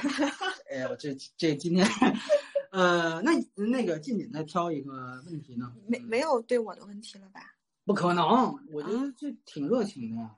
啊，呃，有一个无有几个无指向问题，要不然，呃，无指向问题对，呃，什么呀？哦，问你参与过这么多反派的评论节目当中，有没有对某个作品的评价发生了改变的？可以举例和阐述原因吗？也许就是说，可能当时看了，啊，就觉得好或不好，然后后来其实觉得，嗯，有一点变化，嗯，呃，得想想啊，一一时想不一时想不起来是吧？？呃有什么提醒吗？我这还能提醒？这明明是关于自身的这样一个，嗯，哎，对，那这样我们还有一个话题，正好也有问这个《悬崖之上》的，我看到了，这个咱们仨都看过，我觉得挺好，因为他现在是刚刚呃奥斯卡这边公布了，又是呃各国各地区啊选送奥斯卡的片单已经出来了，完了像咱们两岸三地啊，大陆这边是《悬崖之上》，完了刚才提到的。呃，这个香港选的是《妈妈的神奇小子》，是个奥运的题材，吴君如演的。完了，台湾那边是这个钟孟宏的《瀑布》。呃，大家好多有两个方面的声音，一个是觉得哎，悬崖之上去，因为大家都以为是长津湖呢，你知道吗？然后就哎，悬悬崖之上去，看来还上面还是明白真正的好电影是什么，大概是有这样一派观点。还有一派呢，就觉得，当然还有一派更极端，就是说，那咱为什么不直接拿长津湖恶心一下他们啊？这样那样的啊？当然也有一个就觉得确实是矬子里拔将军啊这种。言论，因为大家确实也别忘了，上一届刚刚少年的你，人家是拿了提名的，所以就是在这样一个角度来看，就这个话题啊，就两岸三地，首先就是悬崖之上怎么看这个问题，就是一个是选送，包括这个片子本身，好像我们也没聊得太细。对，隐形能不能说说你的感想？悬崖之上，嗯，就怎么看呢？上面知道什么是好片子，上面不知道超市抄不出来好片子的。你这不 就是那个？对吧？就是这怎么看呢？就是没有没的可看吧，没的可看就选悬崖之上。我我我觉得没的可看，那他能选什么？他不可能选个热带往事出去是吧？他不可能选个蓝心大剧院出去吧？嗯啊啊！他们那都看不明白，那肯定都睡了，上面都睡了。可能就悬崖之上醒着呢，是这意思吗？啊，诸神的黄昏啊！这个片子，你个人觉得，就如果作为谍战片来看，或者是在国师的这个维度，你怎么？这不你们聊过那个吧？没有，我们就其实耳旁风还给删了，对，当就因为那个的，咱们是去年做的韩影嘛，对对对，就密探嘛对，哇，你们太太确实对像，而且最重要的是，他把密探里最精彩的一些段落给拆了，其实啊，就火车戏，火车戏他用的不够好。包括里边有人在受虐，外边有人要去要出卖，就是他原来的这种牵引力非常强的。那他后来 来一个，就是张译怎么着从那个牢里冲出来，哦，然后对对，就是你就直接就崩死自己就完了呗。你不知道你这逮回去面临什么吗？就是这干玩是什么呢？就是这一看就是属于剧本编不下去了，硬带的写法就来了。就看一看就是这种，嗯嗯嗯。好多人说这个可能还不如，因为他原版不是有一个剧吗？说可能就是张艺谋在那个剧的基础上自己又改了一版。就你觉得这个跟一直吐槽说国师讲故事的这个能力有关联吗。我觉得国师在中国导演里讲故事算是不错的一个导演所以就这个就谁吐槽谁站出来，你行你上？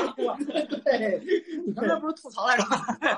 没有，我我大概能明白你这个意思。静您怎么看？对这个悬悬崖之上上，对是他是深奥，深奥都可以聊。对，就是感觉它是既符合就是我们选送的意识形态标准的嗯一个电影，但又没有那么突出我们的意识形态特点的一对个对对，一个电影。嗯就肯定不能选蓝星或者是热带啊往事、啊热带往事这种嗯，它完全显示不出我们的意识形态特点。嗯，但长津湖又太过于有意识形态立场了。哎，这个电影本身，我觉得也还挺符合刚才这个判断的。它既它是把意识形态，我觉得是高度的悬置了，就是它嗯主要的这个功力是在于设置一个他认为非常繁琐的情节。是啊、是，就是不论是让剧中人物还是观众完全沉浸在我层层解谜或层层去参与的这个过程中，但是嗯谍战片的也许核心的驱动力是，才是真正是意识形态之争。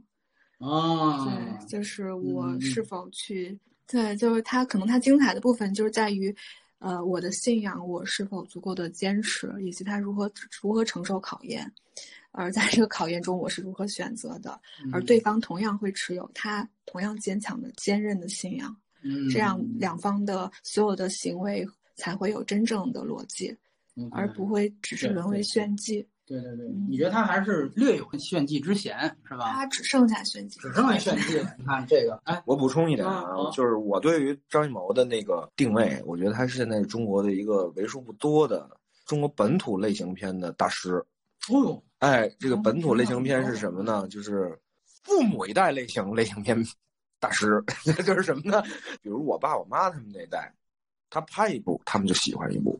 哦，就你现在还无法归类这个类型的一些格式和特点。你说就风华也算那类吗？哎，嗯。该可能风华都他们都没有那么喜欢，哦。但是你可以去发现，张艺谋拍出来就是那种六十岁、五六十岁，六哎对，不到七七十出头，哎，这个年龄阶段，基本上他拍一部，就是他在给这波观众类做类型化的故事嗯。啊，不能叫类型片，其实严谨说，他就是再拿过来故事给这帮人做，但是他其实的所有的东西都是老的东西了啊，，哦你是指公式还是谈的表达的内容呢？就都老，都老了，都老，就都老了啊。你觉得像一秒钟这种也算可以纳入这个？对呀、对呀、你可以去观察这个事儿嘛，就是他只要拍了片，你就忽悠父母去，他们看完肯定都会觉得不错啊。嗯大部分情况下的话，都会觉得不错啊。对，所以我就觉得，哎，这个他这中老年类型片大师 张这一新概念啊！我这，就我就喜欢自制制造这种。那你觉得他，比如说那种四零五谋杀案那种，就原来真老的那种那种范儿是吗？哎多牛逼！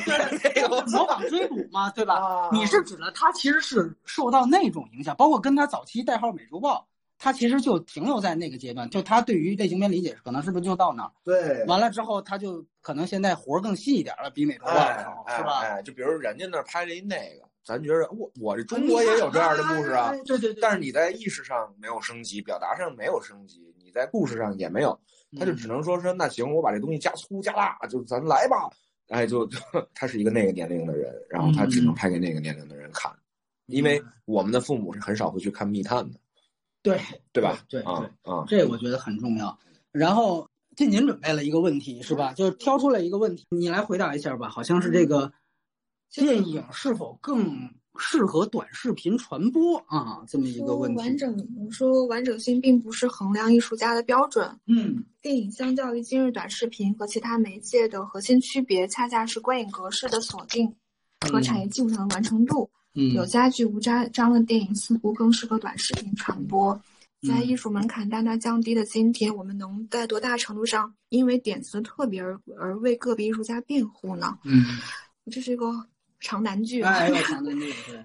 对，但是这个问题的这个观众他设计了很多的前提，但是很多前提未必是我的观点啊。嗯就比如说，电影相较于今日短视频的核心区别是观影格式的锁定和产业基本上这是其中两点。但是嗯电影和短视频它是两种完全不同的艺术形式，对他们的除了在完成度或格式上，比如说还有在表达性上，它都是有非常大的区别的。比如说生产方式和观影方式的区别。哎，然后有家具无家装的电影似乎更适合短视频传播。这个其实讲的是一个传播概念，而不是一个电影的概念。没错，在艺术门槛大大降低的今天，我们能否因为点子特别而为艺术家辩护？艺术家无需辩护，导演也无需指教。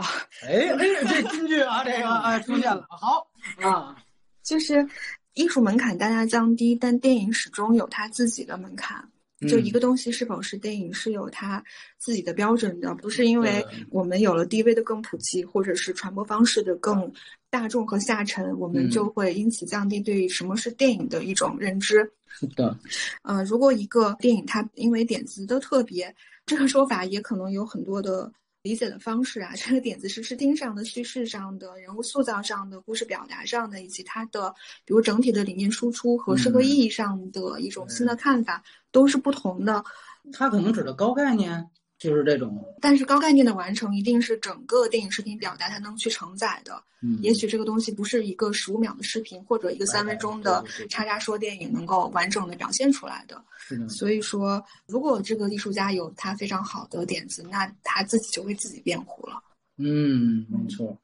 所以我觉得接这个话题，因为之前有另外一个朋友，我不知道是不是一个人，也可能问到我呢，就是说大概。感觉我们之前聊十年的时候，说我提到了一些名场面什么的。他说你觉得最后可能他认为看了之后就那几个名场面还挺好的，有那类电影。他说那难道不就应该把那几个名场面切段变成短视频不就完了吗？对吧？我觉得这个观点我很好举例子。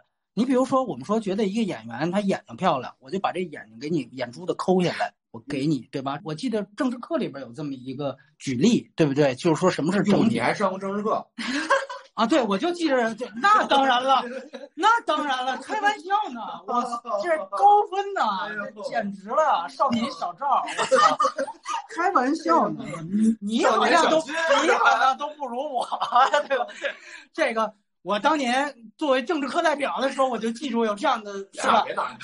差生分，哎呀，反正原来就举过这例子嘛。反正就是当时我记是不是荆轲刺秦王的，对吧？说那个荆轲觉得那个侍女的手特别好看，完了这个哎一觉得大王觉得那得鼓励一下壮士，说把手剁下来给他，你这一下全都崩了。你这其实就是在鼓励我们把这个手跟眼睛剁下来，这这你可以去。就是一个人人皮客栈的一个 逻辑啊，我觉得这很好解释，对吧？就其实一定要放在一个整体上去看，包括就是这种势能是非常重要的。就是说，他可能就不是说你那个 路边野餐就那长镜头厉害，那那你前后其实是一定是他浑然天成才可以。对，如果啊，我当然明白这位挺有意思。如果有一些电影，它就那一两个家具不错，嗯，那可能是那个电影本身的水平也没有那么高。对吧？也有那种我们说啊，就那一场或者就那一段儿不错，对，也有那种，对，就像我之前其实提到那个杨幂演的《宝贝儿》，我都觉得其实中间有一个杨幂，她就去养老院嘛，还是什么，有一个长镜头，哦，那个其实拍的挺棒的，就是它是一个下十八层地狱的概念，嗯，哦，就那一段单拿出来真的是很棒，但那个整个电影可能就没有那么出色。对，我觉得你以后聊就别分优缺点了。这都拎不出来，这都 都留不是 优缺点可以拎出来，但是他的意思就是说片段。如果你要单说一片段好，那是不是我就把片段切成段？对，他是这个意思。对，然后你你来，我只多加一句，因为现在新的传播方式已经非常普及了嘛，无论是抖音、短视频等等这些吧。如果我们能够，就像电影，可能必须要适应说，我要拿其中的卖点。在嗯更更大众的这种平台上去宣传，它成为他不得不做的一种方式的话，也许可以理解啊。但是但是这始终是一个传播学的问题。如果大家看到这个的话，可能它不是一个是否是电影标准的问题。哎，但是我理解这个问题为什么会被提出来。嗯，好，我不知道隐形能不能回答，你有准备好挑出来的问题没有？那我就也问一下，咱们其实都可以答。它是一个无指向，他其实提到了徐浩峰最近的作品全都没上。然后，因为主要是好像是因为徐晓峰又有新片立项了，大家就会觉得哇，你之前已经都积压了两三部了，就都没下文了。而且，一个是我记得咱们还聊马后炮的《刀背藏身》，啊，然后还有周迅跟陈坤的那个《誓言卷天涯》，就发现就这两个都没信儿了。完了之后，怎么现在又拍新的了？那你新的又能不能上？所以他的一个核心观点就是，那要不然如果各种困难，就是干脆推网大。说是不是也便于这样的这种创作者能够更快的让他的作品跟观众见面？就是是不是一个他这样的导演的一个解决路径？对，谁谁说？徐浩峰，出来的一方案是哎，对对对对对，是网大，对对对。哦，那这不是唉徐老师往绝路上逼吗？是不是？用心做一想是吧？呃，今年反正网大市场也不好，就是网大市场也不好，而且徐晓峰的片子显然他就不是网大受众能喜欢的元素，否则他的第一部他就已经成为了中国主流的新武侠商业 类型片代表了。对 对对，所以他的这个是没戏的。我说的是网大没戏的，不是徐老师是没戏的，徐老师还是有戏的，已经立项了。你觉得这是一个偶然，还是说他这个就是他，我觉得他太个例了，就他没法按行业行业观点来谈吧。明白？就你不能从他这个积压库存过多去推断出什么。对对，他有一个特性是，他有一帮忠实的个粉丝，呃，他这帮粉丝可能就是他的投资人。哦，那这是个节点电影的一个概念。哎哎哎，你看看，你就找到一些脉络。对，他的粉丝的，比如说社会社会资源啊啊，就是这些都比较不错。哦，哎，可能就有业内的有一些人，哎，就我就来投徐老师，拍一部投一部，拍一部投一部。就上不上我都投。哎，对，就是那种，就可能最后刻成盘回家，就是。想起了这个黑处有什么？啊，哎哎，我明白。对，我确实觉得就是说，可能那个网友啊，他是比较心切，是在于他他想看想看对。说白了，他可能更彻底，咱别网大了，你就是想也网盘首映，对吧？就原来我记得就是什么蒋能杰那种导演，他就是说我们这哪儿都放不了了，干脆我就自己发一百度链接，就是百度首映。那儿当时尤其就是电电影院关的那一刹那，说有一批这样的，啊，你这个太也，呃，正好近几年应该说这一段好像踩了徐老师是吧？我不知道，就是说，嗯，你结合能说不能说的吧，我也都挺好奇，你对这事儿怎么看？说一个是他为什么积压了这么多，二来你觉得网友给出这方案没辙了，是不是也干脆就这样了？积压这么多，还是跟他的那个发行方有有关关吧系？，对对，就类似蓝星那种问题，对，俩都这种问题。哎不不不不不这也各有各的问题。也这啊可能我我没有核实，啊但也许跟北北京话也有关系。哦，你看看，这是一个乌海的故事，他算是就在这其中暴雷环节被牵连上了。你看看啊，没没明白，就是他是他的资方嘛，啊没事，你这么小声也大家也能听见，也能听见啊，而且是有我我听我就刚才就没听明白，我说跟北京话有关系，我说我说这哪儿行吗？这台台词都得改，我 我坐对面啊，朋友们，我这 你看这儿我也听的北京话，你看不学儿吧？你全世界都在说中国话。然后还还有一就是网大这事儿嘛，就要不然咱就走这路。他可能还觉得，就是咱们之前不是聊过贾樟柯，说这天注定，干脆我自己跟电视局赌气，我一拍桌子我也就放出来了。嗯嗯嗯，但这个啊，就就你说是不是走网大？这哎其实不是他说了算的事，这还是发行方说了算的事情。啊，就可能在天注定上，他还没有贾樟柯那个。那么大的那么大的话语权对嗯对对，还有啥问题？那你觉得就是这一个方向算不算是一个角度？可能我替这网友的理解，他可能觉得，如果像你有一网飞那种呢，是不是他可能会稍微善待一下创作者？嗯，郝蕾演的那个片子就是《春潮》，当时不就是爱奇艺直接首映是吧？反正是同步。对，不了解这两部，但就之前了解到的，像嗯平台收购艺术电影的版权价格是非常低的。啊，是是是，对，对，而且他们也发不好。就是我这么说啊，可能你这样的人能找着，但是很多人，比如说我原来就是在通过电影院或者说是某些影展看些电影的，他发到那个呃网站上，的平台啊，对你未必会去看，去看，对你未必会去看，是这么一个问题。就因为人家那平台的就专门是那类受众，就因为他这个逻辑是这样，就是平台因为没有这样的受众，对，然后他就不开这个剧场，相当于他没有这么一个单独的频道。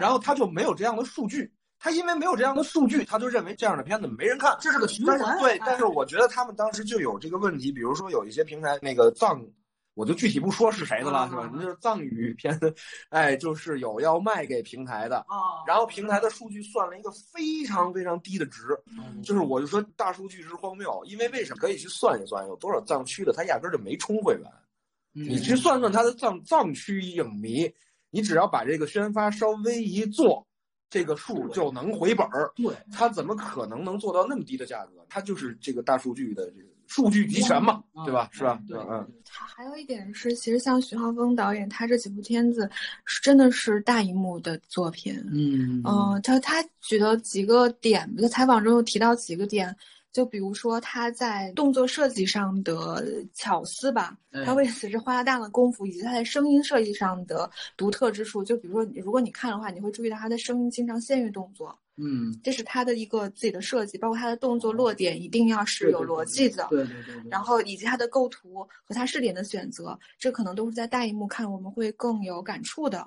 嗯，所以说，如果放在平台，限于种种视听的限制，不是最好的观影方式。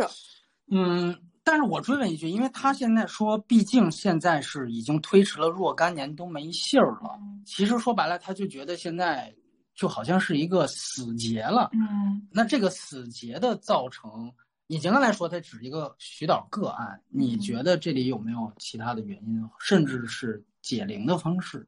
我我这我还能解铃呢，我就 这么厉害，就是啊我就不坐在这儿了。因为自放暴雷造成的这种影视的那个推迟上映以及审查嗯造成的，就是这绝不是个案。不只是电影啦，就限韩令造成的电视剧的积压已经达到了几十部吧，嗯，所以这这当然不是个案。明白明白。啊，所以请问波米老师，请问波米老师多久换一次桌子？我们一般录节目都是自己带一张过来啊。对，对对对对，非常重要啊，这个环节很重要。呃也有问到 First，说现阶段国内最好的独立影展，它自身有否欠缺之处？我觉得现在其实都不是一个欠缺问题。原来我们聊这个话题，其实聊过，都有点凡尔赛了。哎正好金姐是这届 First 的，他问的是这样，就说现在面临的危机是说 First 还能不能继续往下办下去？它到底往还能办多少年？我们可以年年吐槽它，就是像我们可以年年吐槽奥斯卡一样，但是有一天说这个东西要是没有，那是另外一个性质了。同志，我觉得这个其实是非常重要的一件，就是国足，你说真的要是没有，我觉得那都是另外一个性质。其实我们就说现在先活下去，我觉得这个我也了解到，他其实这届之后好像人员变动好像比较大。我也了解到这情况，其实真的会面临到一个生存的一个情况。你包括明年，谁知道又是一个什么情况？因为明年大家说二十大在明年，所以就这个都是问题。对啊、我觉得平遥相对来说，确实我得说一句，它的后台相对来说是硬的。对，我给你这样讲，因为贾樟柯还是算是非常啊，委员嘛，哎，对对对对对，他是能上拿天听的，所以就这些其实是不一样的。那你可以看到，First 这边，我反而会觉得，现在我们先聊生存问题再说。我静静有什么补充的？没没完全同意啊。虽然，对，虽然今今年光纪录片应该抽了四个吧，嗯，对，抽了四个，对对对对对。对，有一个是退赛的。这个我会觉得，从今年的影影片质量来看，我会觉得纪录片是是要优于剧情片的。嗯嗯，如果它能够被放映的话，那其实好几部我觉得是非常非常推荐的。哎，对，但是很可惜吧，就是，嗯，对，明白明白。哎呦，这聊到这种问题，真的就是越来越……呃，我刚才是看到了一个问题，就是他问的也是关于电影学院的学生嘛，然后他就问了自己未来的规划之路，哦然后还有创投什么的。你是是那那位听友在可以发一下，因为我觉得正好就可以结合 First 这个问题聊一下，因为我关注更多的都是它的创投环节。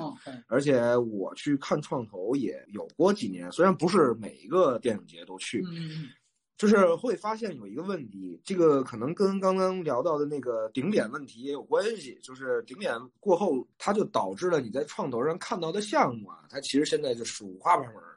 但是总体上来讲呢，呈现了一种病态化的一个趋势，就是大家更多的去讲那个边缘人。猎奇题材就是中国也有了一批 LGBT 题材，哎，就是大概类似于这种感觉，你明白吧？这种当然它是重要的啊，我得对，它是重要的，但是它是怎么用的？嗯是消费还是表达？嗯这些你就是要考虑清楚，就是你是敢大胆的用，还是打擦边球，对吧还是？剥削，还是剥削，这就很不一样了。而且就是你看，比如说往前的之前的那个创投当中，确实是还能看到一些故事性比较强的东西。嗯就别管这故事能不能转化成转化成电影，就是我没法具体指啊指指出来这个片子对哪个片子，或者是类型性比较强的，这都是行业在朝市场向发展的时候一个导向。当这个东西导向大家摸不着方向的时候，就不知道要拍什么，那很多耸动的、猎奇的东西就会出现。呃，这是我觉得这个问题，因为有我也有朋友参加创投，嗯就是他自己的项目会参加，他不参加创投的时候，他接到的比如偏方给到的意见，其实更多的都是让他往呃哦市场化方向去改。但是参加完创投之后，就他的东西其实不到成熟的程度，但是已经在创投的阶段，就类似这样，那不是类似 First 的一种极大的肯定，哦，就是这个导向性究竟是什么呢？究竟是不是要做一个商业类型片呢？我是觉得作者性的尊重啊，它是分领域和分情况的。我要做一商业类型片，你就要适应一个市场化的环境和一套标准。那比如说具体到是不是，比如说具体到不同影展就应该鼓励，比如说如果 First 人家就说我不是类型，那你能不能告诉我你的标准是什么？啊就对吧？我是觉得他已经干了那么多年了，你这个标准还不是对对，这个标准应该清楚。而且国内的创投普遍存在这种问题，因为基本上就是这一波项目来几个创投来回。来回投哎，First 的还算是相对有点独立性的，因为他自己有这种叫实验室啊对，对对对对，他会搞开发。那你应该把你的标准确立出来，就是要有你的态度和标准。这样的话，我们作为选择的人，对吧？作为买家也能看到你们的方向，明白啊否则会很混乱。啊他这里当然还问了一个更具体的，就是说问隐形对我们毕业之后职业规划哎。呦呦，就是要不然得考个别的专业的研，是吧？人家奉俊昊当时都考了个面包师执照，艺不压身是吧？有一技傍身之后，你再考虑是不是再杀回来干这行啊哎？我觉得这也比较合适蓝。翔啊，新东方，新东方现在不让搞了啊，厨艺学校可不可以尝试？对对对，哎 它还有一个，如果就那次呃创投的项目质量如何，那有没有其他的创作渠道和路径？就如果创投确实有这样的问题的话，有没有其他渠道？这就是反正中国现在电影行业的一个问题吧，就是人际关系还是很重要的。啊，明白了。你能找到什么样的人际关系，这个人能找到什么样的平台，啊，然后你就可以进入到什么样的视野明白啊就！说白了，人家是一副黑处有什么的这个导演就能是吧？对说白了就是这么一对对，就是你往大公司发邮件，这不大有效，反正就是这种。我有一剧本，明白哎，我就来一个，不大有效。所以可能说半天，可能还是创投还算是唯一有百分之零哎，点一，就还算是比较一个公开公平。开哦。所以那个东西值得关注的点也在于，它其实反映了一部分创作和市场的接轨导向，哦呃，对吧？就是这么样。所以你才说它应该更规范，这样的话它才能够有效，对对，是的，是的，是这个意思。嗯，那你像原来我不知道，就是像维恩斯坦那种，就是说我挖掘昆汀啊，或者说那种情况会不会你觉得在中国出现呢？索德伯格那一批，嗯我想是因为维恩斯坦他们自身的品牌特性够明显，嗯完了就会有 N 多个张昆汀、李昆汀的就嗯往他身上撞 哎，就撞上，哎，对对吧？这个事儿就促成。所以你觉得坏猴子算是这类吗？就如果比如说往这种，你可以去试啊，对吧？你可以去试啊，明白？你要拿着你的东西去找人试啊，啊，嗯，有补充吗，金姐？这个确实还挺重要的。不对，确实聊的大部分都是这个情况。呃，还有一个事儿是，就好像回答的都是关于华语啊，今天好像一点偏题都没有吧？我回答一个稍微偏题的，就是之前有人问，柏林电影节官宣沙马兰成为评审团主席，完了问说今年又是斯派克里戛纳主席。说说这俩一看就是偏商业怎么着的，然后你觉得选这样的人做主席会不会趋势？那咱直接连着说，这威尼斯是奉俊昊做主席，对吧？这仨合着都是这里其实最不类型片是斯派克里，他确实拍过类型片，但是我觉得他还算是两条腿走路比较明确的。杀马兰确实这个是 有点当时。呃，让大家啧舌的一件事。完了，正好也有人问说沙马兰，呃，说这他的作品你们怎么看？我记得我跟已经聊过这个分裂时候说过他之前的片子，对对对对对。个人审美区好还是挺喜欢他的那个感觉，哎，对对对对对，包括我不知道你看没看《老去》，我们只能聊他后来的片子。还没啊，《老去》是典型高概念电影，对他的片子要你要说刚才我跟静姐回答那问题，说是不是建成，就是他有些烂片啊，他是那种方向，就是因为你感觉属于。前三十分钟或者预告片特炸裂，我记得当时跟这以晴说，老剧特炸裂，绝对就是预告片好看，正片不一定好看。后来我看完了啊，确实是这么一个情况，他是有这个特点的，这是他个人特点。但是我得说，评审团主席是另外一回事儿。嗯有些人他拍什么片子，不代表所谓审美就一定差。嗯我举个例子，东木，你说东木在戛纳的所有主席里，他算是个什么水平？他作为导演，他其实没什么水平，因为他是九四年那一届的主席，但是东木选出了低俗小说，对吧？那其实这是一个戛纳，甚至可以说是一个最高光的时刻。嗯所以我觉得，反而是你让这样的一个人选，他选一歪的，最后你从后面你再去看，我，这你比当时你再选一红白蓝什么之类的，可能要重要，可能要更有意义，对吧？所以我觉得，当然我不是说东木就是跟沙马兰一水平，但尤其你想他那个时候，他还没有拍出后边的一些更重要的作品，什么《保安宝贝》，呃，什么那些都是在后面，所以我觉得嗯这种鼠辈，这王听友说的啊，不是我说的，也是中印这个 现在火药味儿很大呀。这位朋友是戍边吧？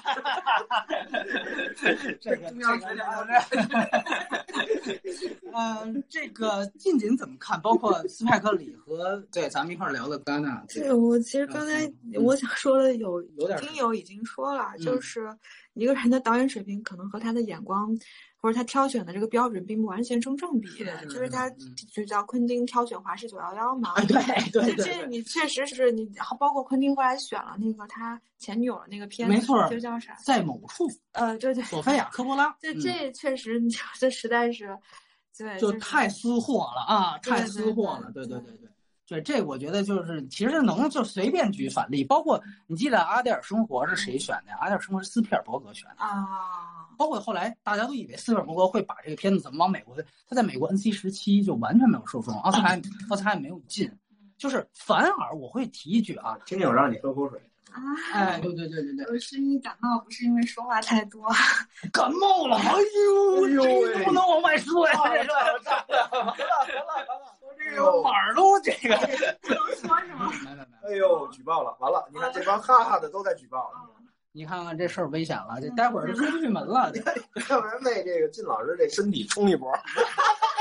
然后我们这直播十四天是吧？这个受伤出不了门了，直播14现在只能攒攒钱了，对对对对，这这这对吧？这隔离前这个是是最后最后别聊中国医生了，还是 马上就见着了，对，哎，韩语大哥什么的就过来了，是吧？所以我觉得这个营是救营救了啊！最后四分钟啊，就适当拖会儿糖也没什么问题，就主要是看问题质量。对，刚才其实就这个，我觉得反例非常好举例啊，就是我觉得我还没说完，就是反尔斯尔伯格这种，他我觉得会带着一个哦，我可是好莱坞的人，我今天去戛纳，我就是知道戛纳的眼光，嗯，我千万别带着我那一套去对，我不是奔着看《侏罗纪公园》来的。那么他反而会更追求他拍不出来那类电影。蒂姆·伯顿选的《杜米叔叔》，对对对对对吧？蒂姆·伯顿选的《杜米叔叔》，这我觉得也是一个很好的例子。对对对，那时候他其实已经算有点过气了，咱说句实话，对吧？期待沙马兰能给咱们再选出一个这种级别的，对吧？我觉得那就完了是吧？没没没没没，啊，继续继续继续，来来来不是，来来，我说你那话题结束了就。我的话题结束了。就这花生牛奶这朋友，你为什么老让聊聊姜，让我聊聊姜文呢？你这是是什么意思呢？对吧？就而且我觉得刚才好像已经聊过了，他是中戏的，哦，原来是派系斗争，让你聊啊！你想说对啊，就是就是为什么这个不是聊了吗？他中戏的，就这么回事儿嗯，啊。对，是不是特地图炮这事儿？咱俩最早聊《星战外传》，他参演那部《撒农药》的时候，咱就说，哎来来来来来，对对对对，我那期你可以往后找听一听啊，就是他当时不是记得在那个采访时候说什么迪士尼的东西我从来不看，《星大战》我都没看过，对吧？当时就说，那您回去拍话剧去，这不是您就是他的人生就在舞台上，知道吗？他不知道什么时候他就怎么着拍那个。也不知道什么时候拍什么，这也不知道，对吧？这就是人家的呐喊。徐晓峰有戏，姜姜老师现在可能没没没戏呢。那个问那个集魂的巨喜你新偶像吗？那不是我靠！我操！就是我刚才回答了，我说这个放金马，但是我觉得可以聊一个事儿。呃，我正好想起来了，也已经提到的，就是说创投这个事情，我创投真不了解，但是就是你们提到小伟跟激原魂，力真他妈好，对对对对对，原力真他妈好。这棒，这你看我们还有表演环节呢，这不得这这他妈对对对对，这词儿进你们都学会了，对，以后越来越不用大长句了。我要说什么来着？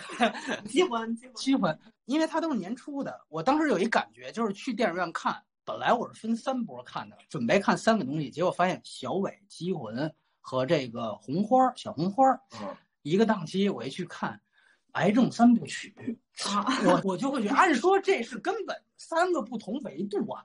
但是你就会发现，我觉得就有一点，其实就是这个题材，最后你能拍什么，嗯，包括什么能过审，尤其机魂，它就反映到创投上了吧？你看看，我就接着你的话 说嘛，对对对，包括机魂，也有人说机魂分牛比法，但是咱们阉割了之后，它就成绝症梗了。小伟也是，对吧？所以你看，其实这三个电影是不是完全不同的东西？但是其实发现梗是一样的，所以我就说，就你要这么回去说，那乌海还算接点儿现实的。背景呢？您还有个这个什么裸带线什么的，它还真的造成了一个人的一条副线，对吧？你还有一个死亡在那里面出现，所以我觉得这个其实就是，当时看这个癌症三部曲真的是。好像也有其他的就是影评人也提到，就说我这是癌症三部曲什么的。我最早什么错别字三部曲，我这真的觉得是一个从天而降，哎，怦然心动，你这都 风月脚丫人，是不是？我，好像是，好像，好像是对。就那一刻，我一年之内不进电影院。对对对对，真的是这样，真的是这样。对，所以我觉得文化底蕴，文化底蕴，文化底蕴啊。嗯，对，然后。包括还有说问这个明年金像两届合办会不会出现激烈的战况？呃，我觉得这个近年也提到，因为肯定包括这些卓越漂流，我觉得现在是一个问题。你不知道在新法之下金像奖会不会受到影响？但它两届合办一定，当然你现在能目测，一定是有很多的，包括甚至是大陆票房爆款。China 二等于现在被捂着呢，还没参加过金像奖呢。完了之后还有怒火怒火重案，尤其它是一座，它肯定会有提名。完了再加上像真正就是卓越漂流这种。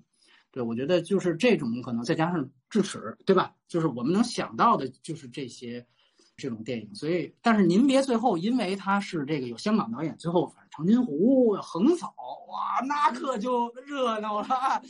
这这啊啊，横扫？没没没，我就说千万，当然你要出现这种情况，咱们也得正视嘛，对吧？啊，因为最近传出的说这个片子在香港市民特别踊跃，又是大公报、文汇报，又是哎呦市民非常积极。你也知道现在其实就是这个样子，所以说我觉得这个现在这一波是香港的回光返照，是原因在你看看，因为这些刚才提到像《拆弹二》和《怒火重案》，这都一做了，大哥，你想想看，它一定是在正好这个新的法律之前的。无论是针对电影还是整个香港这个事儿，就是它都是在这个条例附件三通过之前的。所以说，这有一个问题啊，问题啊，没质量讲，貌似宋庄电影一部没聊。哎呦，这个确实是涉猎的比较比较少，没请你去是吧？嗯，宋宋庄电影现在还有这，我还真是。我们多了解吧，反正这个宋庄是不是就原来在宋庄办的那个电影节那个？哦，就被拉长。张建民他们弄的那个，是不是？是不是这意思？那他到底是现在还在有这个电影节呢，还是说以张建民他们这个派系为为为界定叫宋庄电影？我也不太清楚这概念。对我反而觉得这样的，我知识盲区了。问题，我觉应该他应该留言留长。用春秋笔法了吗？春秋笔法了。他可能想表达一些什么其他的。我回答一些别的啊，就是说有对于市之玉和即将和网飞合作开展啊，这我看到好多人问市之玉和网飞新的剧集。市之玉和原来拍过剧，我们还有提过，所以他拍剧呢并不新鲜。他和网飞开展合作，我觉得他肯定也算是会拿到比较高自由度的那类导演，甚至他也拿过奥斯卡提名，所以我觉得。对于这样的导演来说，对于他来说，可能跟一个大资本的结合，也许是利大于弊。嗯，我觉得对吧？咱们可以看看考之前的东西。但是我倒是从这点说，就是他上一部电影其实是真相，一点水花都没有。这个是他的一个外语片。嗯，我我不知道，就是说他接下来他要是合作，到底是一个什么类型？包括是不是还是继续是有日语还是有外语？这个我觉得可能更重要。嗯，资本对于他来说，其实我觉得还好。嗯，所以我觉得这个其实是一个很重要的一件事情。今年怎么看？嗯，没没什么补充啊。这个不是网飞的大国大师策略吗，嗯，各个国家的这个大师级别的导演合作，然后给他们较高的自由度，看看双方能不能碰撞出什么可以进行国际推广的作品嘛。哎，对对对。完了，还有说怎么评价现在翻拍韩日作品的情况？这个其实我们好像分好多期都说过，对吧？包括韩影十年的时候提到过，可能最近我不知道你们怎么聊的，我给你一个角度啊，说因为就是大家呀，现在越来越看不懂剧本了，也越来越不会开发项目了，也越来越没有胆量了。然后他最终能看到的就是，哎，我操，那个拍成了，嗯，哎，这一感觉就对着那成片看，我这儿改一点，我那儿动一点，他应该能本土化。那就拿它来，所以这种类型的东西就会很多很多啊！以前不爱拍翻拍日本电影，因为嗯麻烦，嗯，就是跟日本人谈版权是非常麻烦的一件事。是这个对，但是现在就是现在就是因为没得可搞，就原创更麻烦。对你搞你搞一帮编剧啊，这一波一波的换，这时间拉的很长。他说操，我直接买一个吧，花二百万买一大纲，总比他们换干了十年剧本要强啊！就这么回事儿，哎，就是这么回事儿，嗯。那那你觉得更多是日韩，而不是其他的国家？还是文化折扣问题嘛？就是我们之间的这个文化联系更深一些，就是这个有些东西更近一些。完剩下的这个，我就觉得今年啊，真的是上了好几个《阳光姐妹淘》，五个《不瑞少年》，我操，这个事儿有点大国羞耻，真的大国羞耻 啊！而且还都是重要档期上上。不是说人家片子不好，是说这种市场环境很羞耻。对，嗯，就更甭说悬崖之上这种没给人 讲述中国人自己的故事嘛，讲述老百姓自己的故事。东方时空嘛，正好哎，一样，声音就该起了。对对 对。啊。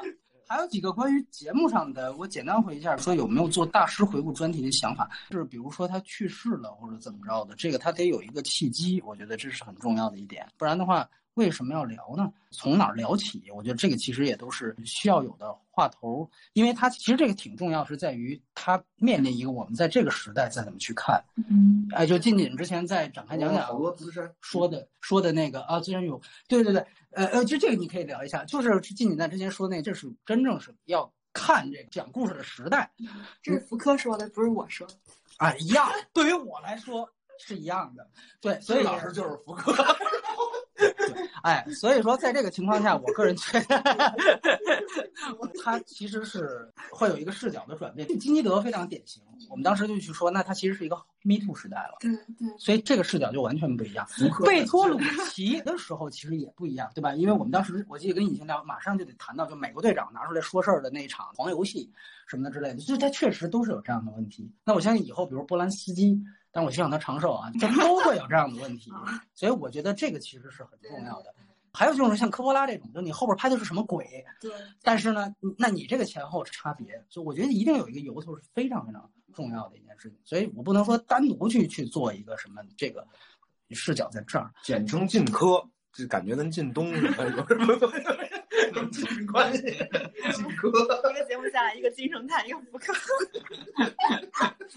这都是隐形给安的，这我只是绰号大师，绰号大师，这替替替听友们哎，替天行道，明白明白啊，替替天行道，对，不正经的问题，对对对对，有问什么居家观影设置，什么蓝光收藏标准，就蓝光收藏的标准就是标准，就是 CC 标准，没有，就是包括还有问电影，也也不要太迷信 CC 标准，你它毕竟是个碟商，但是呢，他们现在是在做 4K UHD 化，我觉得这也是挺重要的，如果你。能跟得上这个步伐的话，我觉得，因为现在买碟整体趋势还是那句话，跟黑胶一样，它最后变成更多关于收藏癖这个事儿，更少关于电影。我觉得越来会越是这样，因为它的载体越来越不重要嘛，我们都能流媒体去看。所以说，我觉得这个是一个重点。但另外一回事呢，两个叠商确实它的版本和各方面有时候还是需要去对比。你就拿剑影，有人真的问剑影，剑影跟 CC 的话，我举一个例子，他们都修了目击数，但目击数的典型剑影就要更好，CC 那个版本。无论画质啊、调色方面是有问题的，所以这个千万不要单独去迷信某些碟商，所以这个我觉得很重要。居家观影方式，因为可能我是之前聊了 4K 这个事情，尤其跟这个沙丘对比，这个我确实觉得就是电视的迭代速度，尤其是越移动端，迭代速度最快，手机迭代速度最快，电视稍微大一点的会慢一点，最慢就是影院。所以现在其实确实是这些方面有一定的。我现在可以跟你说，因为我正好今年更新了一点设备，现在比如说一个 UHD 的碟机。基本上就能使的那种，大概已经到两千块以下了。我个人原来其实是使过那种游戏机去抗蓝光的，我就不太推荐。我觉得还是用专业的碟机去做这样专业的事情。还有一个更重要，可能跟更多人有关系的，就是流媒体。现在确实是它提供的，尤其是西方的流媒体，它提供的资源已经非常非常好了，有杜比世界这种。所以有的时候你要买电视的时候，一定要注意，尤其是功放。一定要注意一个什么，就是有一些那种网红品牌，像哈曼卡顿啊，或者说博士，你听这品牌都是大厂啊，都什么这那汽车、豪车都用。但是其实你一查他们能支持的格式，什么杜比世界什么，全都不支持。你对于我这样，或者说对于咱们说影迷来说，都不是老烧。对于影迷来说。其实你买这样的东西跟废塑料一样，它都不支持这样的主流格式，你买它干嘛？所以千万注意。而且有一些那种就是所谓哈曼卡顿，它是一个一连串的这种什么，就是什么家庭环绕，它不能单边公放，这种非常变态。他自己带的那个就中心，它能够解析什么码，它就是什么码。所以我觉得这些千万别交智商税，千万别交智商税。然后最后有一个总体原则，这我觉得应该是有广告商就进来。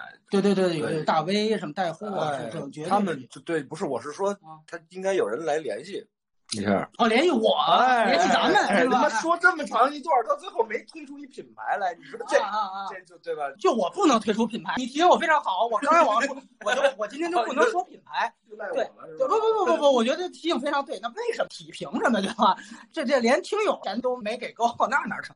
所以我就说一个总结的，包括电视，我觉得电视其实比功放还要重要的是什么？就是我个人会比较信赖 OLED 电视。我说一个例子，就是好莱坞在后疫情时代，他们给好多，因为不是居家办公嘛，好莱坞那边也是，他其实给了一批电影人在居家办公，尤其那些什么就制片人都不太懂的，他只能买一些电视作为家里所谓副监去看。基本上买都是 OLED 电视。我觉得影迷强调一点，其实现在电视的最大的科技是你怎么样忠实的还原电影导演的意图啊。包括诺兰跟马丁·西塞斯他们为了这个事情，在美国成立了一个专门在电视上推出的模式，叫 Filmmaker Mode，就是电影人模式。这个非常重要，它就是说去掉一切某大法品牌的那种味精和滤镜，我要忠实看到我们在电影院和真正我们在甚至在调后期的时候想要的那个最佳效果。现在原来电视其实达不到，现在就是包括 OLED，因为它是自发光嘛，它其实是无尽的对比度的那种概念，它可以完全黑下去。所以我觉得我相对来说看好这个，我也偏向于选择这个。这个品牌有非常多啊，索乐金三家基本上以他们为主。完了之后，你在这些方面，我觉得是现在电视可以能达到真正电影院那种纯正的色彩效果。因为原来我们都知道电视跟电影院那个色彩比差距非常非常大，嗯，现在逐渐其实。通过这样的事情，已经技术可以达到了，所以我觉得这些其实都是非常重要。什么品牌我就不在这儿说了。对，然后下面没有链接了，就没有链接。对对对对对对对。然后还有一点就是，现在其实好多人在换电视，尤其换 4K，其实是他们同时还是游戏玩家。包括其实我发现，我们好多反派忠实听友，他也同时看电影，同时他就可能也是机壳网的这种忠实。如果是这样的话，你也要对比你电视的功能。嗯啊，有一些电视。其实真不相伯仲，你们可以去油管，就墙外真的有一些就是这种大 V 做的，什么 HD testing，好像是这，我忘了名字，大概是这样名字，你可以去搜索他们去做的这些评测，都非常专业，那真的就是完全没问题的。那么你会看到，其实那种真正到相对比较好的那种都差不多。在这个情况下，有些偏重于玩游戏，可能支持的功能更多；有些偏重于看电影更多。你要明白你自己的需求，这个我觉得是很重要。现在基本上四 K 主流不用刻意追求八 K，因为现在这八 K 完全是。泡沫完全是泡沫，所以这个完全可以再等一等。最逗的，我想到一件事情，就是现在所有的版本的四 K UHD 的那个李安的那两个电影，其实发的所有的碟最高版本其实全都是六十帧。就这个，其实我觉得是最有意思的一个现象。包括因为李安当时推的是四 K，呃，一般上还是三 D，然后现在所有四 K 电视都把三 D 功能取消了，所以你会发现现在在流媒体环节没有那个最好版本。他看到了当时电影的那个病根，但他其实没有开出对的药方。你会发现大家的设备更新的那个方向不是那个方向。所以我觉得这个其实都是非常重要的，我们有机会再再展开吧，因为它跟流媒体关系很大。然后我再吐槽一下 UI 腾这些，就是你们的那些 4K 的东西，真的气死了。就是那也叫东西，包括我就举一个例子，就是温子仁的那个致命感应，当时不还出了一个正版信的东西吗？就我直接回答我说我支持正版，我支持 HBO Max 的正版，因为那个东西起码还是 4K 杜比世界，咱就不说你这还删减，他当时连杜比世界这个版本他都没有。这个跟审查没关系吧？你那么有钱的大平台，你其实可以做的。他知道，因为大部分在那儿的用户，就跟刚才已经说的，不知道这些东西是啥，那就不是给影迷看那种平台。所以你还盼着说上徐浩峰，那开玩笑呢？不可能的嘛。所以我觉得这些其实是一个总总体原则，我我不带货。对对对，所以就是这些完了之后，我不知道还有一些问题，对我们就让你拍桌子的，怎么听见了？是拍一下给五十是吗？还有有些人问说怎么看，比如像李卫军、周子阳这种创作现实题材的年轻导演，对他们未来的发展是不是看好？那可能这是两方面，一个是环境，还有一个是你觉得他们现在能呈现出来的潜力。对，我觉得这个其实这个我估计两位也都看过，是不是可以聊一聊？吕星的确实看的少啊，嗯周子阳的看过《老兽》和他目前这个《乌海》，嗯，就是他其实这两部都很像啊，《老兽》和《乌海》。对对，都男性视角。对对对对对，其实也都是以心理不成熟为主的，嗯然后最终最终导致一个行为的结果，然后也是单一视角。嗯我怎么看？嗯如果他是就是如果他是想走现实主义这条线的话，可能还是要把现实主义作为人物的一个更有逻辑的心理推推动力去走，嗯而不是把它作为可替换的模块的元素去走。嗯我觉得这个，但是我对于未来对于环境的变化是非常非常不确定的，所以明白。我不太知道说，包括其实还有一个问题，我觉得可以一起讲。有的听友问说，会不会有一些小众的创作者出现？嗯什么的，我觉得无论是小众的创作者和或是有特色的个人风格明显明显的导演，他可能最好的环境就是这个盘足够大，然后嗯环境足够丰富和多元，然后这样的作者，所谓的小众作者才会有他生存的土壤和他的观影的人群，包括嗯。徐浩峰。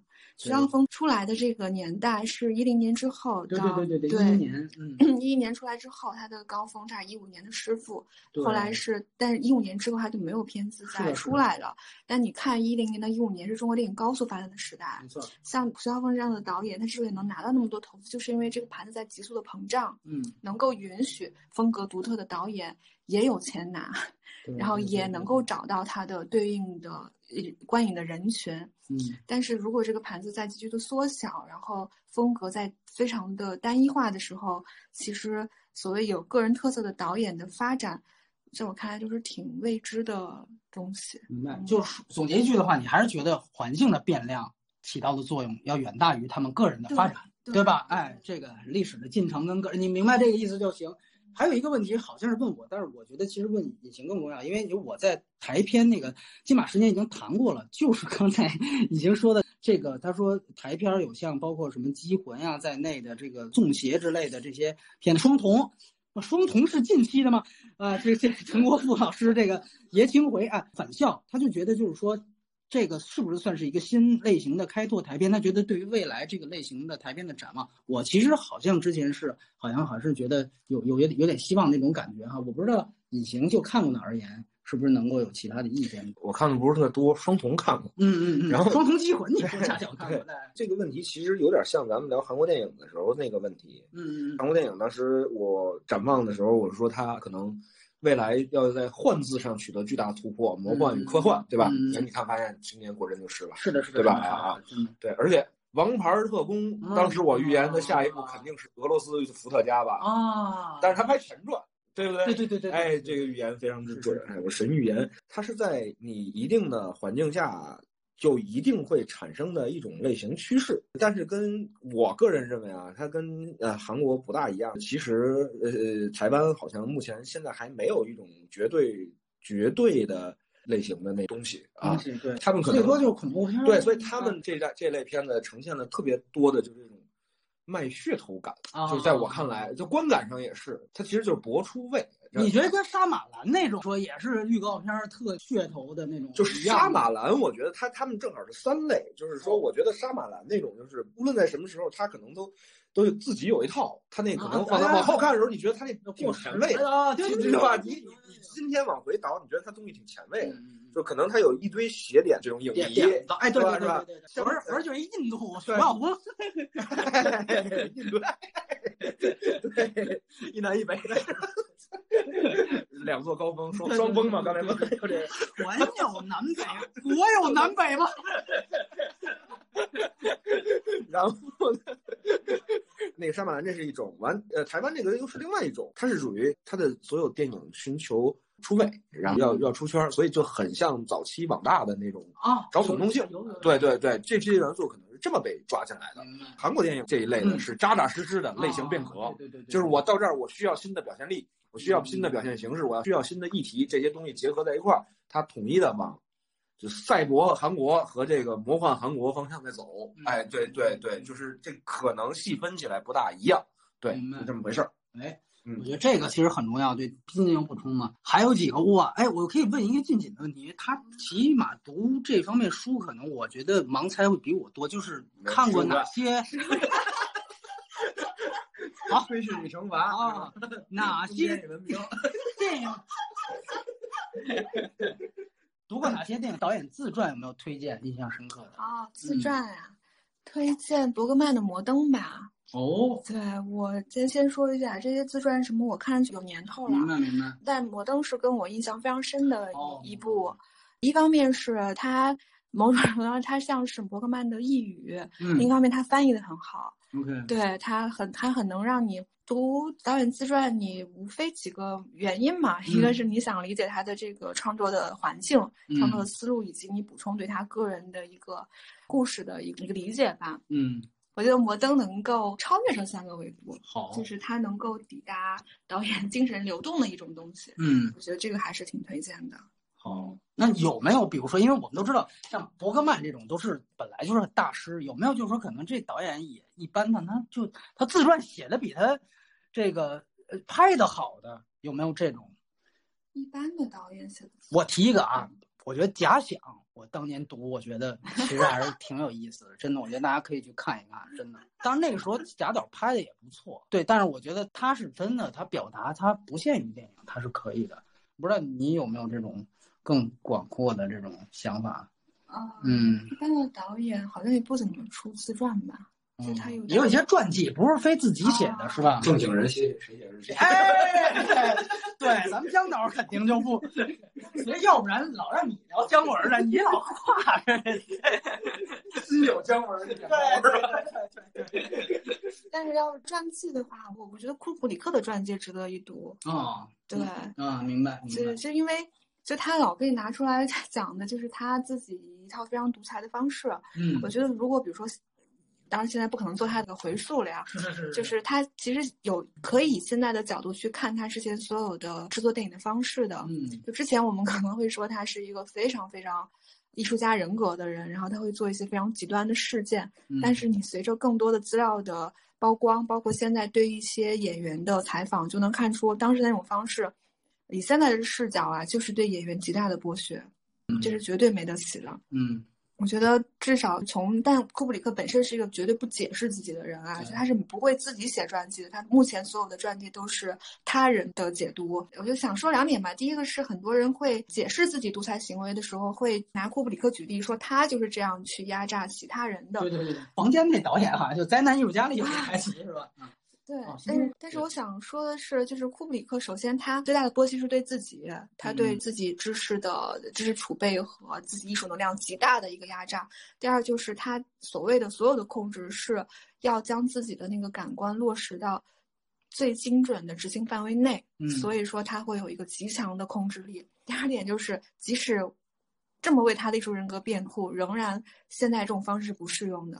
对对对，它有大量违背人权的地方。以我们现在的视角去看当时的话，我觉得如果感兴趣的话，可以把这几年出的一些库布里克的传记看看，也挺有嗯收获的。嗯，答一个最新的问题，因为我翻的非常快，就是问就三位有没有看一段电影时间之后，发现遇到了阈值这个没有新鲜感的怎么？这事儿我觉得从我这儿来讲，我觉得它不是一个就阈值好像是一个上限啊，你过了这个嗨点之后，你看什么电影都很无聊。我觉得更可以用区间这个词来形容，它的下限也在变。嗯我举一个我自己的例子，你之前觉得不喜欢的，后来喜欢了，有啊，就贝拉塔尔的《都灵之马》，我觉得就是这样。就原来我第一遍看的时候，我就不喜欢，我就觉得就挺那个什么，但是后来我是真的被感动了，所以这个我觉得其实是很重要的一个事情。对你确实原来可能看一些片子，早期看，哎呦迈克尔贝都好喜欢那种，有，但是但后来就，当然你会看这个不太为什么这么乐？是不是？啊，对对对，就后来你可能就觉得，当然他也拍的越来越次啊，这咱们说实话，变形金刚一到五，对吧？但是与此同时，可能有另外一些你原来不喜欢的电影会纳入到你的嗨点区间范围内，所以我觉得这个，包括我觉得拉斯风，我也有可能经历过这样一个过程。我也有，对吧？对吧？我刚第一次看《女性忍者》就觉得什么玩意儿？也没有，就是觉得太长了，就不想看，啊就看下去了。后来再看就觉得我操，是是嗯，我觉得其实都是，所以它其实是不仅上限会在变，它下限也在变，它是一个区间，这个区间是流动的。所以我也希望你们能找到这个区间。完了，我们现在还有三分钟啊，两个小时的拖堂到两个半小时。哇塞，超值节目不得超值的冲 对啊，很重要啊。然后我我说一个事情，就是为什么这次拿华语片出来说，就是很有可能我们的年终节目不再按照原来那个方式了，也许最后我们的年终呈现可能是就是一个榜单。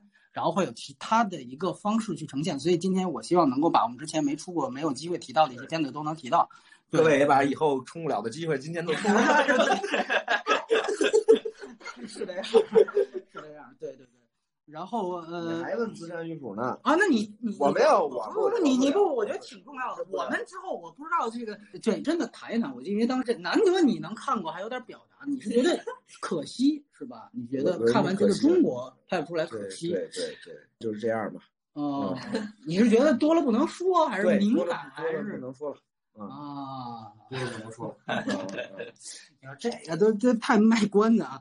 还有两分钟，因为我们这直播间正好开了两个半小时。我再简单说几个，呃，《寻汉记》，我记得之前《寻汉记》这好像争议特别大，就有人说他拍北京，因为他其实是唐大年的这个拍的《寻汉记》，我觉得你可以把它当成一个精神的北京泥枣去看。完了，可能有些夸他的地方，就是说可能从北京的风貌来说，就第一次展现，不是第一次啊，就是说它是一个没有胡同的这么一个一个北京的面貌。它跟睡人的问题，它核心的剧情是不行的，它核心问题非常大，而且这个事儿我觉得解决不了。啊、然后城市风貌，当然你也知道，我比较喜欢亨特章，我觉得甚至吴先生这个片子，他对于北京展示没有那么到位，对，但我觉得就是他跟北京泥岛的关系，类似于你们提到浊水漂流跟千言万语的关系，嗯，其实都是紧抓住城市，完了呢，都是在实施某种议题的延续。我觉得你可以延续这个问题，还是觉得浊水漂流肯定是更高段位，就是《寻汉记》，这可能也是鹿港，尤其之前香港可能人家还能那个尺度比较大一些，我们这边北京泥枣作为一个续集的时候，已经会变成一个这样的一个任素汐这种质感的一个就是商业类型片的东西，故事也非常狗血，所以我不知道你近您怎么看《寻汉记》对？其实是同意啊，就是就补充一点吧，《寻汉记》中任素汐住的那个板楼，嗯确实是北京非常有特色的那个哎对嗯集体主义的大的那个建筑啊。因为嗯至今北京这样的东西，这样的建筑可能也不是太多了。哦，对，是就就提醒这一点吧。对对对对对，有可能我们是不是我不知道他这个直播间是不是会自己关啊？就我们先告别了啊！我这不知道是不是，因为我我现在哎，对对对对，我觉得最后做一个收尾吧。想推荐的或者想补充的电影还有没有？尤其是我们没有提到的，包括对华语电影的展望，或者说是也行，预测也行。这个尤其以前刚才说了，自己是一个精准预言家，嗯，哎，正好还有问什么问题的呢？问这个二零三五这个计划，哎，这你不得给断断脉，是不是？这个文件就在手机里，现在还没来得及打开仔细学习，学习才能强国呀！哎呦，这个是就劲落到这儿了，是吧？多正，心里这边决议对对对对对，三次决议对，抽的，决议历史决议。就是对二零三五这个。对对对对对对对，或者你有任何其他的收尾也可以，敢有任何其他的路线也可以 提呀。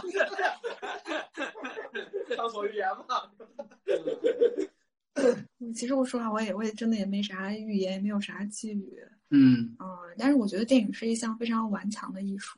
嗯嗯，无论从各个方面，无论从各个方面来说，它经得起媒介变化的这个这个革命啊，也能经得起各种浪潮的革命。嗯，那它最终还是有它存在下去的意义和价值的，也有它嗯存在下去的方式的。没错，没错。嗯对，我觉得其实这个是特别重要的一件事情，而且我觉得就是包括在我说一个乐观的吧，就是好像你们俩是不是也没去平遥？但是今年嗯出现平遥两个还是非常高口碑的电影，但是一个是编辑部，哎，宇宙编辑部是更高的，然后还有一个，当然咱们已经比较熟悉的魏淑君的新作《永安》，起码没有扑，对吧？它还是一个，甚至比严瓦芬的分儿还高。它当然是是不是一个小圈子自嗨？我们还没看过大环境再怎么样，这种小的，就这种小成本的，呃，有灵光灵气的展现天赋的东西，我仍然这个无论夜有多么黑，天空总有一两颗星星。哎，你看这个总结就特别到位，了我这还转词儿呢。对，就这意思。说完了。对，其实你寄希望于中国再拍出一个颐和园，我觉得非常困难的。但是好电影不只是这一个方向，我觉得这个方向是不是你也只能乐观呢？不然呢，对吧？你那不得愁死啊？所以我就说，就是有的时候如果再照这方面去，就是颐和园方面去，不是飞蛾扑火，那肯定是。会变成紫蝴蝶、蓝心什么之类，就一下就就会是这样一个趋势。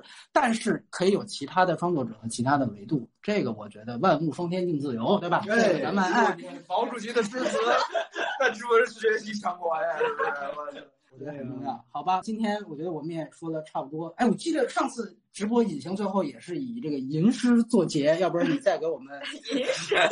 什么吟诗？没有上回，忘了什么？不是你，上回是相信未来，相信未来。我这回来还相信吗？雕栏玉砌犹在，只是朱颜改。这才一年半，已经已经难谈了，已经牙深。哦，啊，懂的都懂啊，我们这也是第十一回呢。这事儿让狗立国。郭老师这应该来这个，立国，下回吧，下回，下回，还有下回再咱们第十一回，好吧，到时候就一场血雨腥风。行，那我们今天的直播就到这里，呃，非常感谢隐形跟静姐，有机会再跟大家在任何的节目或者直播相见。嗯，拜拜，拜拜，拜拜，好，关了啊，真关了啊，大家可以。洗洗洗睡了啊！哎，等会儿，哎，关不了。啊，等会儿啊！恐怖直播了是吗？别，都别说不能说的。